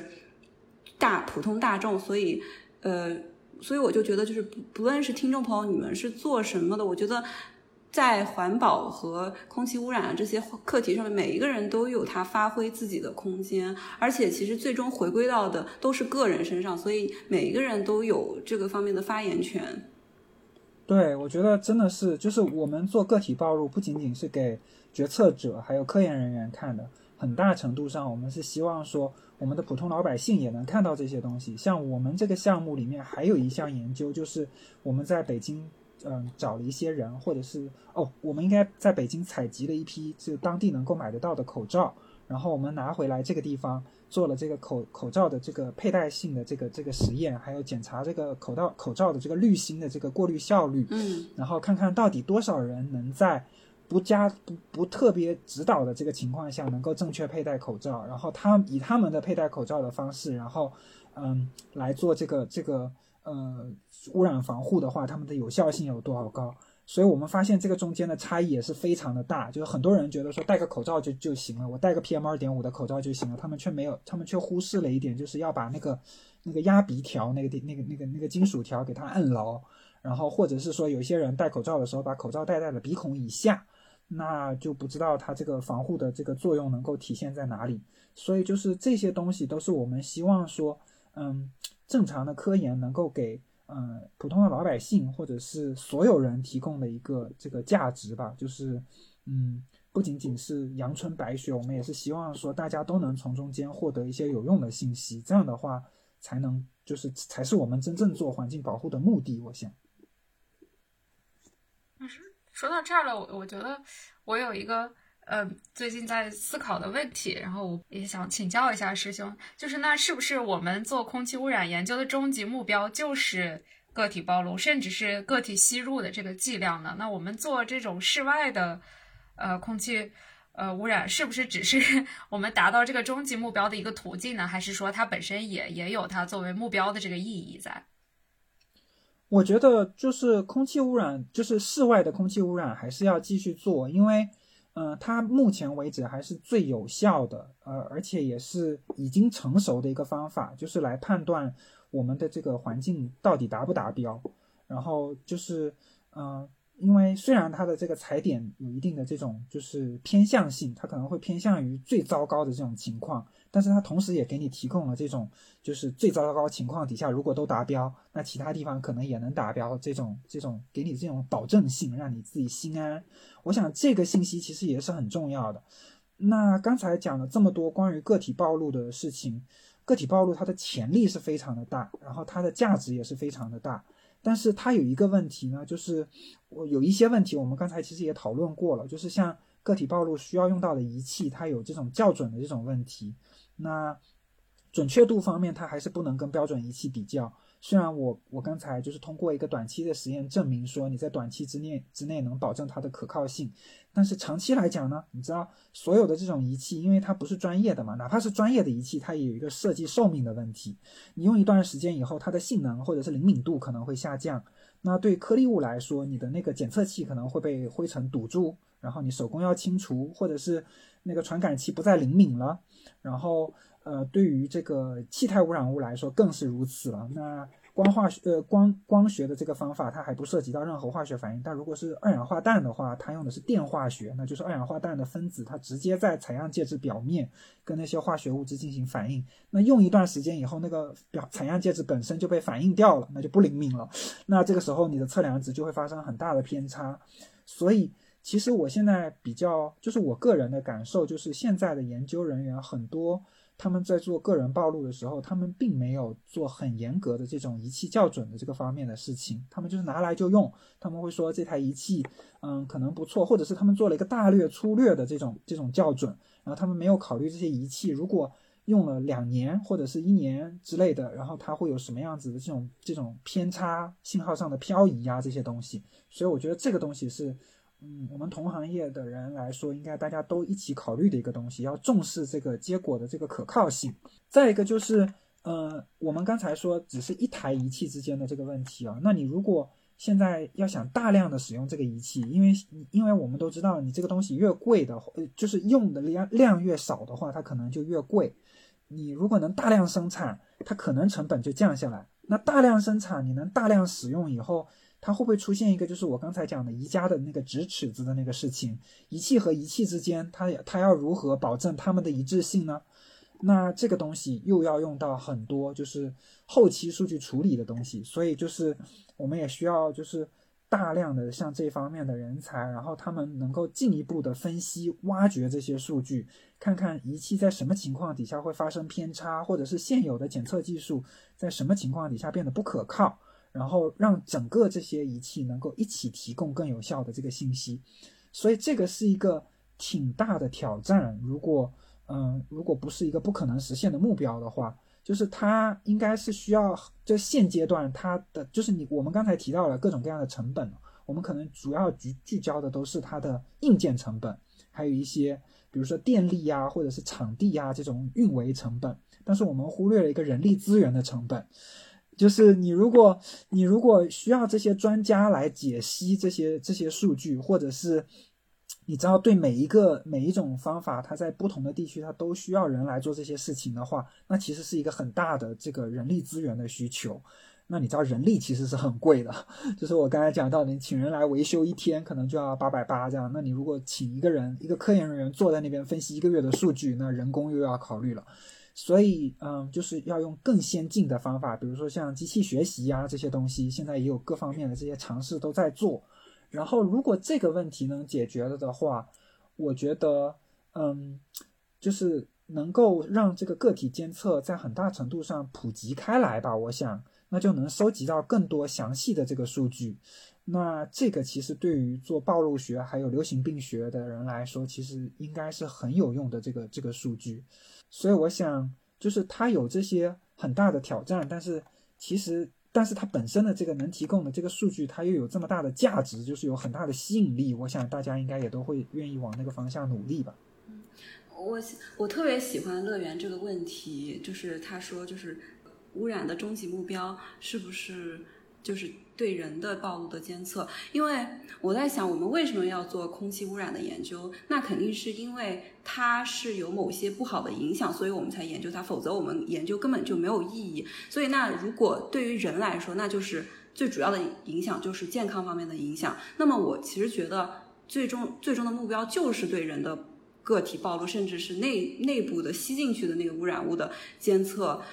呃。它这就是我们的终极目标，只不过我们现在没有达到而已，所以我们才会用其他的方法来代替，所有的都是一种替代品，对这个理想状态的一种替代品。但是实际上，除了空气污染，除了对人体有影响以外，其实还对环境有影响，对作物。那么这个也许不是用个体间的，可能是用模型或者是其他的方向，所以这个也是这个方面的应用。然后除了这个以外，呃。其实就是在外部监测或者是模模型上面的另外一个应用，其实是对于呃政府的决策者来说，如果我们要减排，那么在哪个地方减排，或者是制定什么样的政策，这是一个就是宏观上面的一种东西，那么可能也是需要用外部的呃模拟的方式来做。然后还有一个就是对污染物的预测，就是这可能是个人监测没有办法做到的事情。对。我觉得你你刚才讲的那个对环境影响的那个特别好，就是其实就是如果针对的是个人的这个这个这个专注个人的研究的话，可能个人暴露评价是一个就是最终的目标，就是越详尽越好这个样子。那具体来说，你要采用什么手段？比如说，无论你是采取个人监测，或者是个人模拟，用你们的数值模拟的方式，嗯，可能都是。不同的途径，最后殊途同归。我们都是为了获得尽可能详细的个人暴露的途径和信息。那对环境来说的话，我们可能就是这些东西都都就是你如果只是对生态环境或是自然环境来讲的话，这些方法可能就都不可用了这个样子。所以，嗯，最终还是要看你就是研究的这个目的，还有你着眼点在哪里。对啊，所以师兄刚刚说了很多关于他。呃，之前的研究的一些非常有趣的东西，我觉得我和乐园也收获了很多。然后我想是，就是，然后之前呢，有一位我知道有听众朋友留言，就问我和乐园是不是男性大的。然后很可惜，我们不是。我很想是，但可惜我不是。我是本科是学的是化学，但是呢，我们的嘉宾是啊，就是如果没有记错的话，师兄就是男性大的毕业的。对对对，但是但是男性大应该说他的最最最王牌的专业应该是大就是大气科学，他的大气科学更偏向大气物理，就是做天气预报那种，就是气象学、气候学是南气南当时叫做南京气象学院的王牌专业。然后嗯，但是我是真的是就是。阴差阳错的进进了这个门，应该是叫它是我其中的一个专业，呃的的志愿，但是并不是我的首选专业。那我当时的想法就是，其实我一直对，就因为我小时候，我我我我成长的那个城市，它是一个重工业城市，其实污染挺重的。我爸妈他们都是钢铁厂的，所以你就知道，像钢铁厂那种，它会有一些废气呀、废水啊什么的，特别严重。那废水可能。我还不太直接见到。但是废气的话，你是真的是能够时不时的闻到，因为像他们在焦化厂，那就有一些焦炭的那些味道啊，说是燃烧的那些味道，硫啊什么的那些味道，你会闻到。所以我当时就觉得，嗯。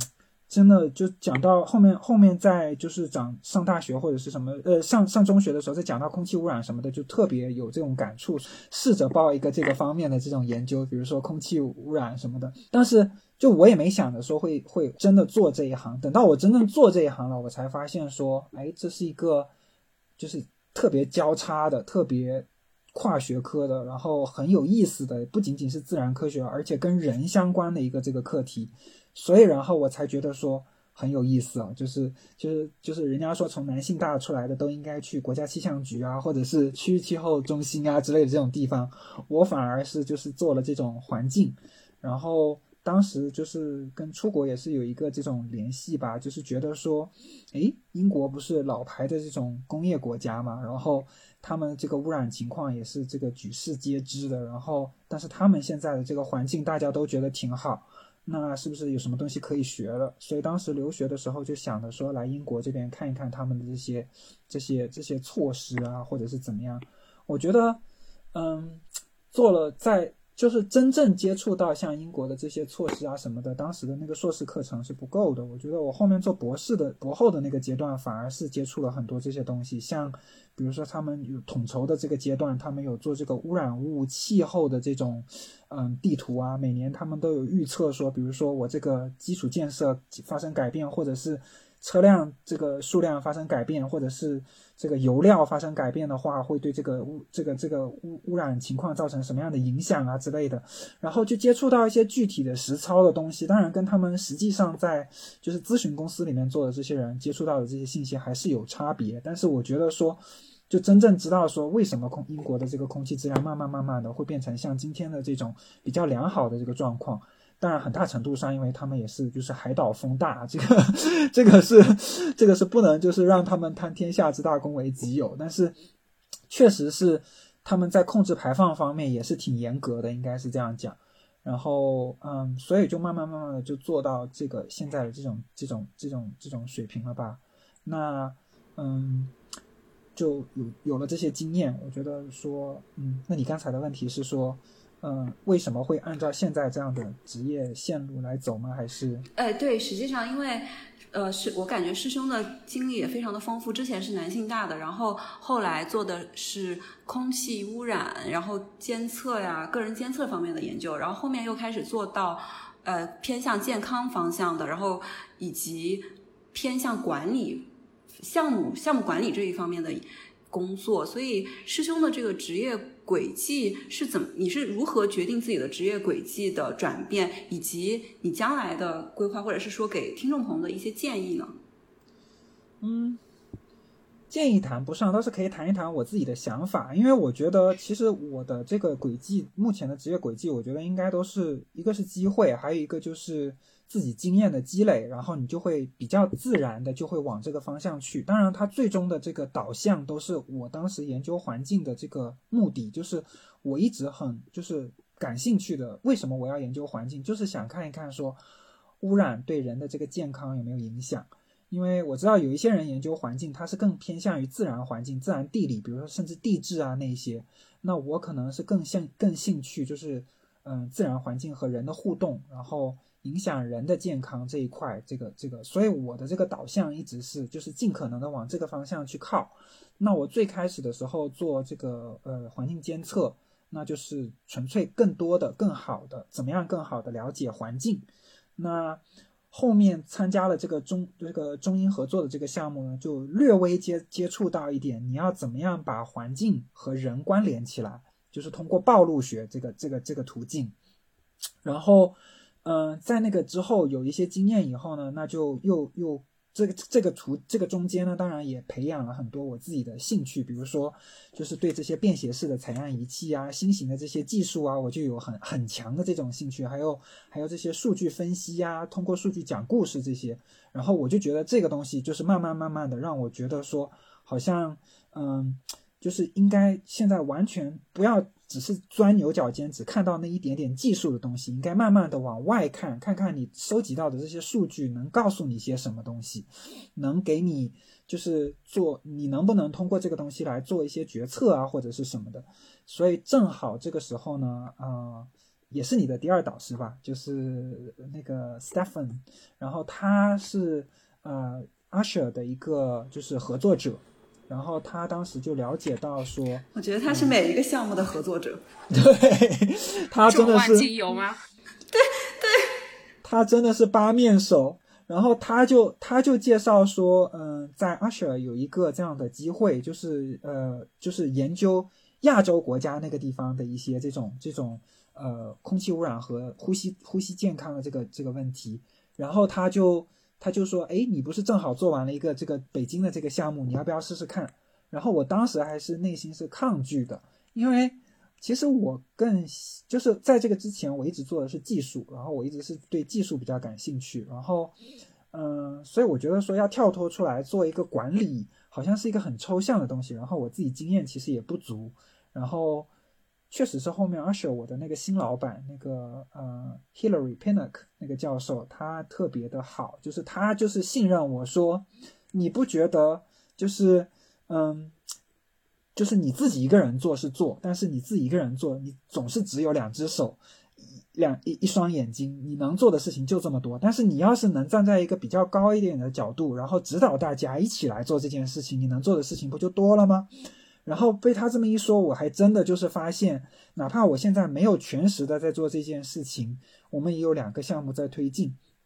然后，而且就是在这个项目的过程中，我虽然没有直接就是做第一手的数据分析啊，或者是什么，我觉得我获得了一些其他的技能也是很有用的，比如说如何统筹这个项目，如何就是帮助搭建这个呃人际关系网。就是因为当地的一些人研究人员，他们可能需要，就因为他们都是一些医生，然后他们可能没有像空气质量方面的这些专家。虽然我能够提供一些这个我领域里面的这个建议，但是还有更多的，比如说做数值模拟的时候，可能我就要借助像你们还有你们的导师这样的人来来跟他们的联系。所以我就觉得在这个中间，其实获得的这种回报也是非常大的。就是我我从另外一个角度发现了自己的这种。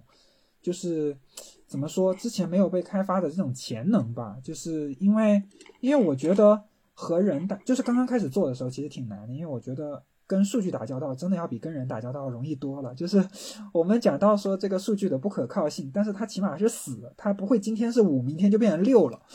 但是人就有这种多面性，然后你不要说每一个人。就是每一个项目上面不同的人，同一个项目的人，可能他今天和明天的这个起伏还有需求都是不一样的。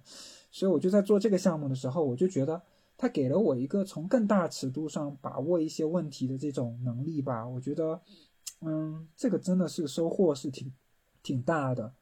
那。项目管理，当然，它因为你现在真的是时间抽出来了，所以你就不用做那么多的事情。那我的时间又有又又空出来了一些，所以可以来上播客了。对，这是一个。然后另外一个手空出来的一个是，我就想着说，哎，那不然再做做这个。哦，对，在做项目管理的时候，你同时还可以培训一些像学生啊什么的。我觉得这个东西可能跟我们就是这些做做研究的人，可能我们多少都有一些这种给学生上习题课啊，或者是讲解实验课这种经历。嗯，所以其实也是一个自然的能力的延伸和这个吧。就总体上来说，是一个向上的发展的这种过程。总是希望说自己能获得一些。更多的这种技能，那现在做健康方面，就是我刚才说的数据分析员这个工作，那就是我刚才讲，我们一直在讲健康、健康、健康，但是健康研究到底是怎么做的呢？你的健康数据到底长什么样？嗯，然后你怎么样跟你的这些暴露连关联起来？然后你要知道，要要筹划这样一个项目是很昂贵的，也就是说，我们在做博后的阶段。或者是做博士的阶段，你可能没有机会自己去筹集这样一笔钱，建立这样一个健康队列来做这个研究，你也没有那么多时间。哎，所以你就是类似于那种老板的那种状态了，就是说你来谋划，就是哪个人做什么，哪个人做，然后你算一算钱，是这个意思吗？这项目管理的话，确实是做这个的。项目管理的话，我有我的老板；项目管理的话，我有我的老板。但是像他们的这些，比如说他们的这个开支预算什么的，我们都是要要要考虑的。就是说，你不能在这个上面，比如说你把所有的钱都拿去做这个这个买仪器了，那你最后哪里来时间做这个这个这个结果的发布，或者是开会啊这些东西？你这些东西都要考虑。所以项目管理其实就是做这些。说难说好听了是叫做管理，其实我觉得更多程度上是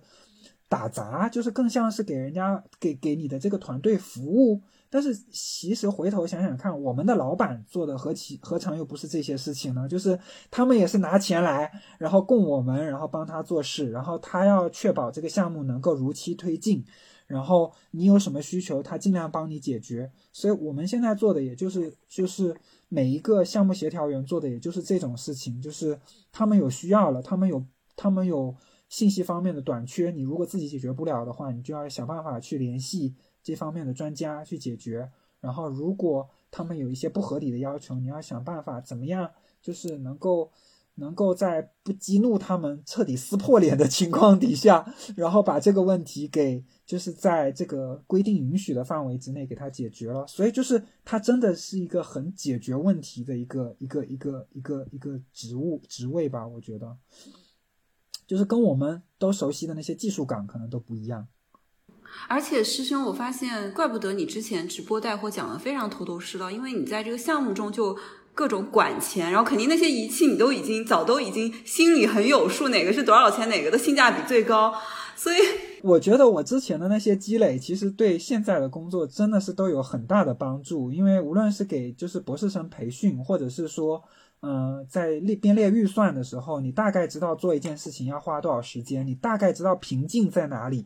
我觉得，尤其是像我这种，就是因为我之前介绍我们的那个团队主要都是医生。然后他们如果需要环境方面的人才的话，或者是他们对一些环境信息的话，他们消化不了，或者是说他们比较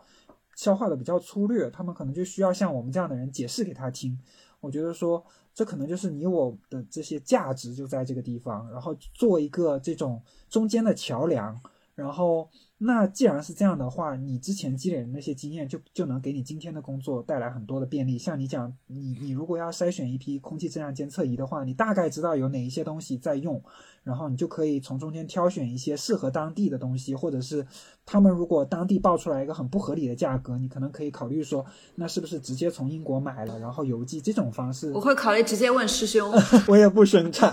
但是就是这些东西，我觉得说就是对我现在的这个这个这个工作。是有很大的帮助吧，我觉得。那做做这个健康研究也是，就是希望说能把这个整个这个流程的每一每一个环节都探索到，然后看看就是嗯，就是也给自己的就是未来，如果如果有一个什么样子的这种职业规划的话，就是一边探索一边一边积累经验吧，还是这样。我感觉，我感觉师兄自己预告了，我们之后还可以再聊一期，专门就。专注于健康影响的研究，然后师兄可以有机会的话，可以向我们介绍一下这些现在正在进行的项目的最新的进展，应该也会非常有趣。对，而且我觉得师兄作为一个嘉宾实在是太完美了。他先是夸夸群，对，就一个人就是一个夸夸群，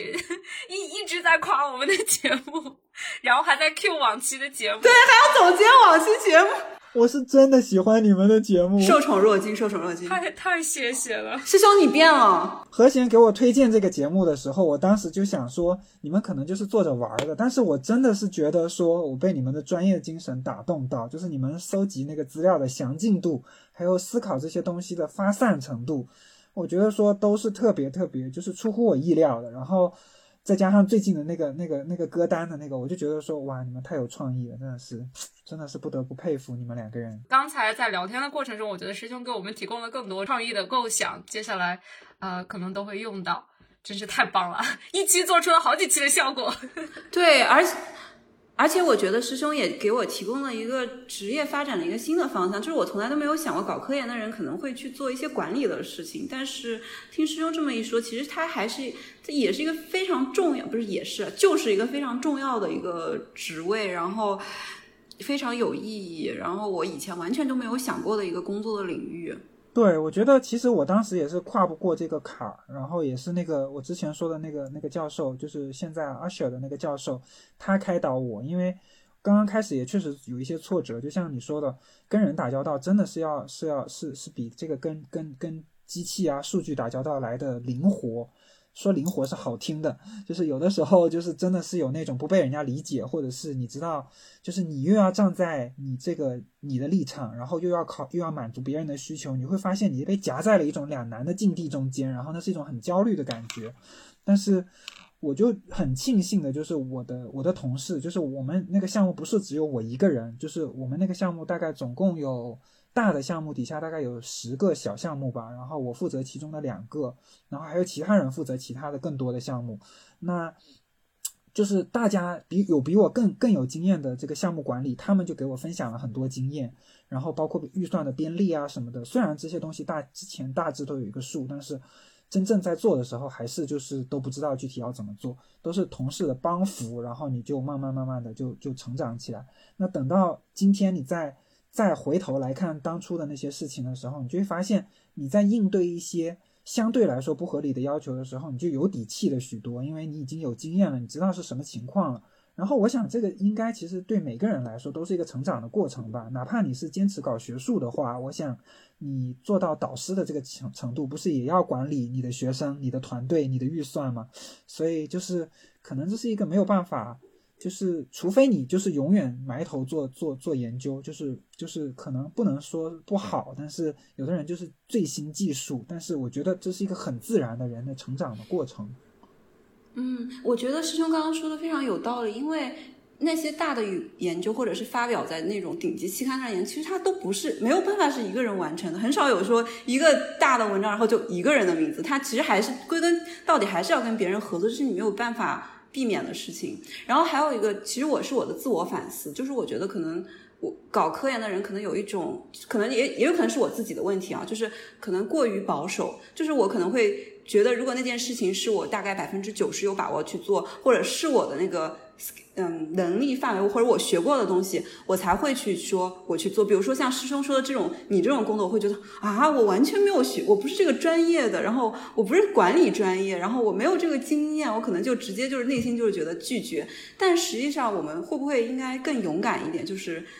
更自信一点，就是。觉得那件工作是有价值，那我们就先往上冲，一边学习一边成长，一边去工作。我觉得可能这是我获得得到一个启发。我觉得很有用，就确实是这个样子。因为其实你从做博士开始，你就已经在管理自己的事情了。你只是管理了一个小的项目，你自己的项目，你什么时候做实验，什么时候分析数据，然后什么时候开始写论文，你其实就已经在做一个项目管理了。只是你管理的对象是你本人，还有你的那些数据。对，其实这个就是一个经验。就是当时我的那个那个老板真的是给了我很多的心理建设，我特别感激他。然后就是才有说今天的这种经历，要不然的话我可能也是刚刚开始可能就打退堂鼓了。因为 真的有一些人挺不好打交道，但是但是你坐下来了以后，你就发现说。这些东西是回避不了的，就大家可能都会倾向于在自己的这种舒适区停留。但是你如果永远停留在你的舒适区，你可能就很难有一些新的尝试或者是长进。就像你们做这个播客，我我也不觉得你之前有有做过这个，或者有想过做这个。你之前有想过做这个吗？那倒没有。你看，你不是也勇敢的迈出了这一步，而且还做得相当好。所以我觉得说，只是可能你还没有发掘过你自己的管理才能。如果发掘了以后，我想应该也很也也是很好的吧。其实我也想补充，就是我们在准备这个播播客的过程当中，何贤就告诉了我很多我之前不知道的东西，我都愿意把它称之为项目管理的经验。虽然只是一个我们两个人的小的项目，但是确实学到了很多，包括我们两个人内部怎么协调啊这些东西。我一开始觉得是，嗯，我要把这个 project 把它称之为项目管理，是因为这样的话我可以再让我的简历更好看，或者是怎么样。但是刚才师兄介绍了这些东西以后，我觉得他。确实实实在在的，就是不，而不是说我把它 advertise 成这是这么一个东西。对，哎，我还挺受鼓舞的。对对对，要给何贤鼓掌 啊！我要给乐园鼓掌，要给你们俩鼓掌，我真的是被你们惊呆了。最后变成了夸夸大群。但是我真的就是还挺感动，然后我还挺想感谢师兄和乐园，就是因为师兄是我当时博士认识的第一个人，然后他也是我现在就是每天用 R，但是师兄算是我第一个老师，就我几乎是什么问题都是先问师，师兄算是我的 R 的一个启蒙老师。然后呢，乐园就是我完全，我本来也没有听很多播客，然后完全没有想过会去搞播客这件事情，而且乐我的所有剪辑播客以及做所有的事情都是乐园手把手教，就他，哎，不能这么说，咱俩用的都不是一个软件儿，明明就是你自学的。但是他是提前，他先把这件事情走一遍，走完了，然后就是大概是给你一些资料，然后我再去把他的那个走一遍，所以我就就觉得还挺，真的很感谢，就很幸运吧。很幸运，你感恩有你们，非常的感谢，就是你们请我来，我觉得我们今天聊的特别的开心，真的是觉得就是彼此学到了很多东西，然后也觉得说做环境这件事情，就是起码在这个路上，你有你有你有这样的同僚，然后你就觉得说好像特别的。开心吧，就觉得大家都能分享一些这种得失，然后就彼此有共鸣，我觉得就特别。那在这非常愉快又有爱的环境当中，我觉得我们已经不需要结束语了，师兄已经上升到一个高度了，我们就可以直接跟大家说拜拜了。我也我也聊得非常的开心，然后而且我预感到我们之后应该还会有更多的节目可以请师兄来，只要师兄愿意。对，就看师兄有没有档期，毕竟他是管理人。嗯，对，也是。瑞，作为一个管理达人，他可能比较难找到档期。行，反正有有合适的机会的话，我是非常愿意来的。我觉得你们这个节目真的很有意思，然后就是呃，聊天的环境也很轻松，呃，也是我第一次上这个。这个这个播客，我觉得这个首秀。我们作为一个订阅量只有不到两千的播客，我们争取把您送上呃至少两万级别订阅量的播客。你可以把这个当做一个首秀，一个小踏板。我觉得真的是非常好，非常好，加油，大家都加油！祝师兄事业飞黄腾达。谢谢。那我们今天就到这里结束吧。然后感谢大家的收听，再次感谢师兄能够参加我们这期的录制，谢谢谢谢大家，拜拜拜拜拜拜。感谢收听《不成气候 No Such Climate》，一档两只不成气候的科研狗记录和分享我们在大气科学领域的学习和思考的播客。如果你喜欢我们，请在苹果播客给我们好评鼓励，也欢迎在小宇宙、喜马拉雅、荔枝播客。网易云音乐等平台与我们留言互动，直接联系可以私信我们的公众号或微博“不成气候 No Such Climate”，或发邮件至 No Such Climate at gmail dot com。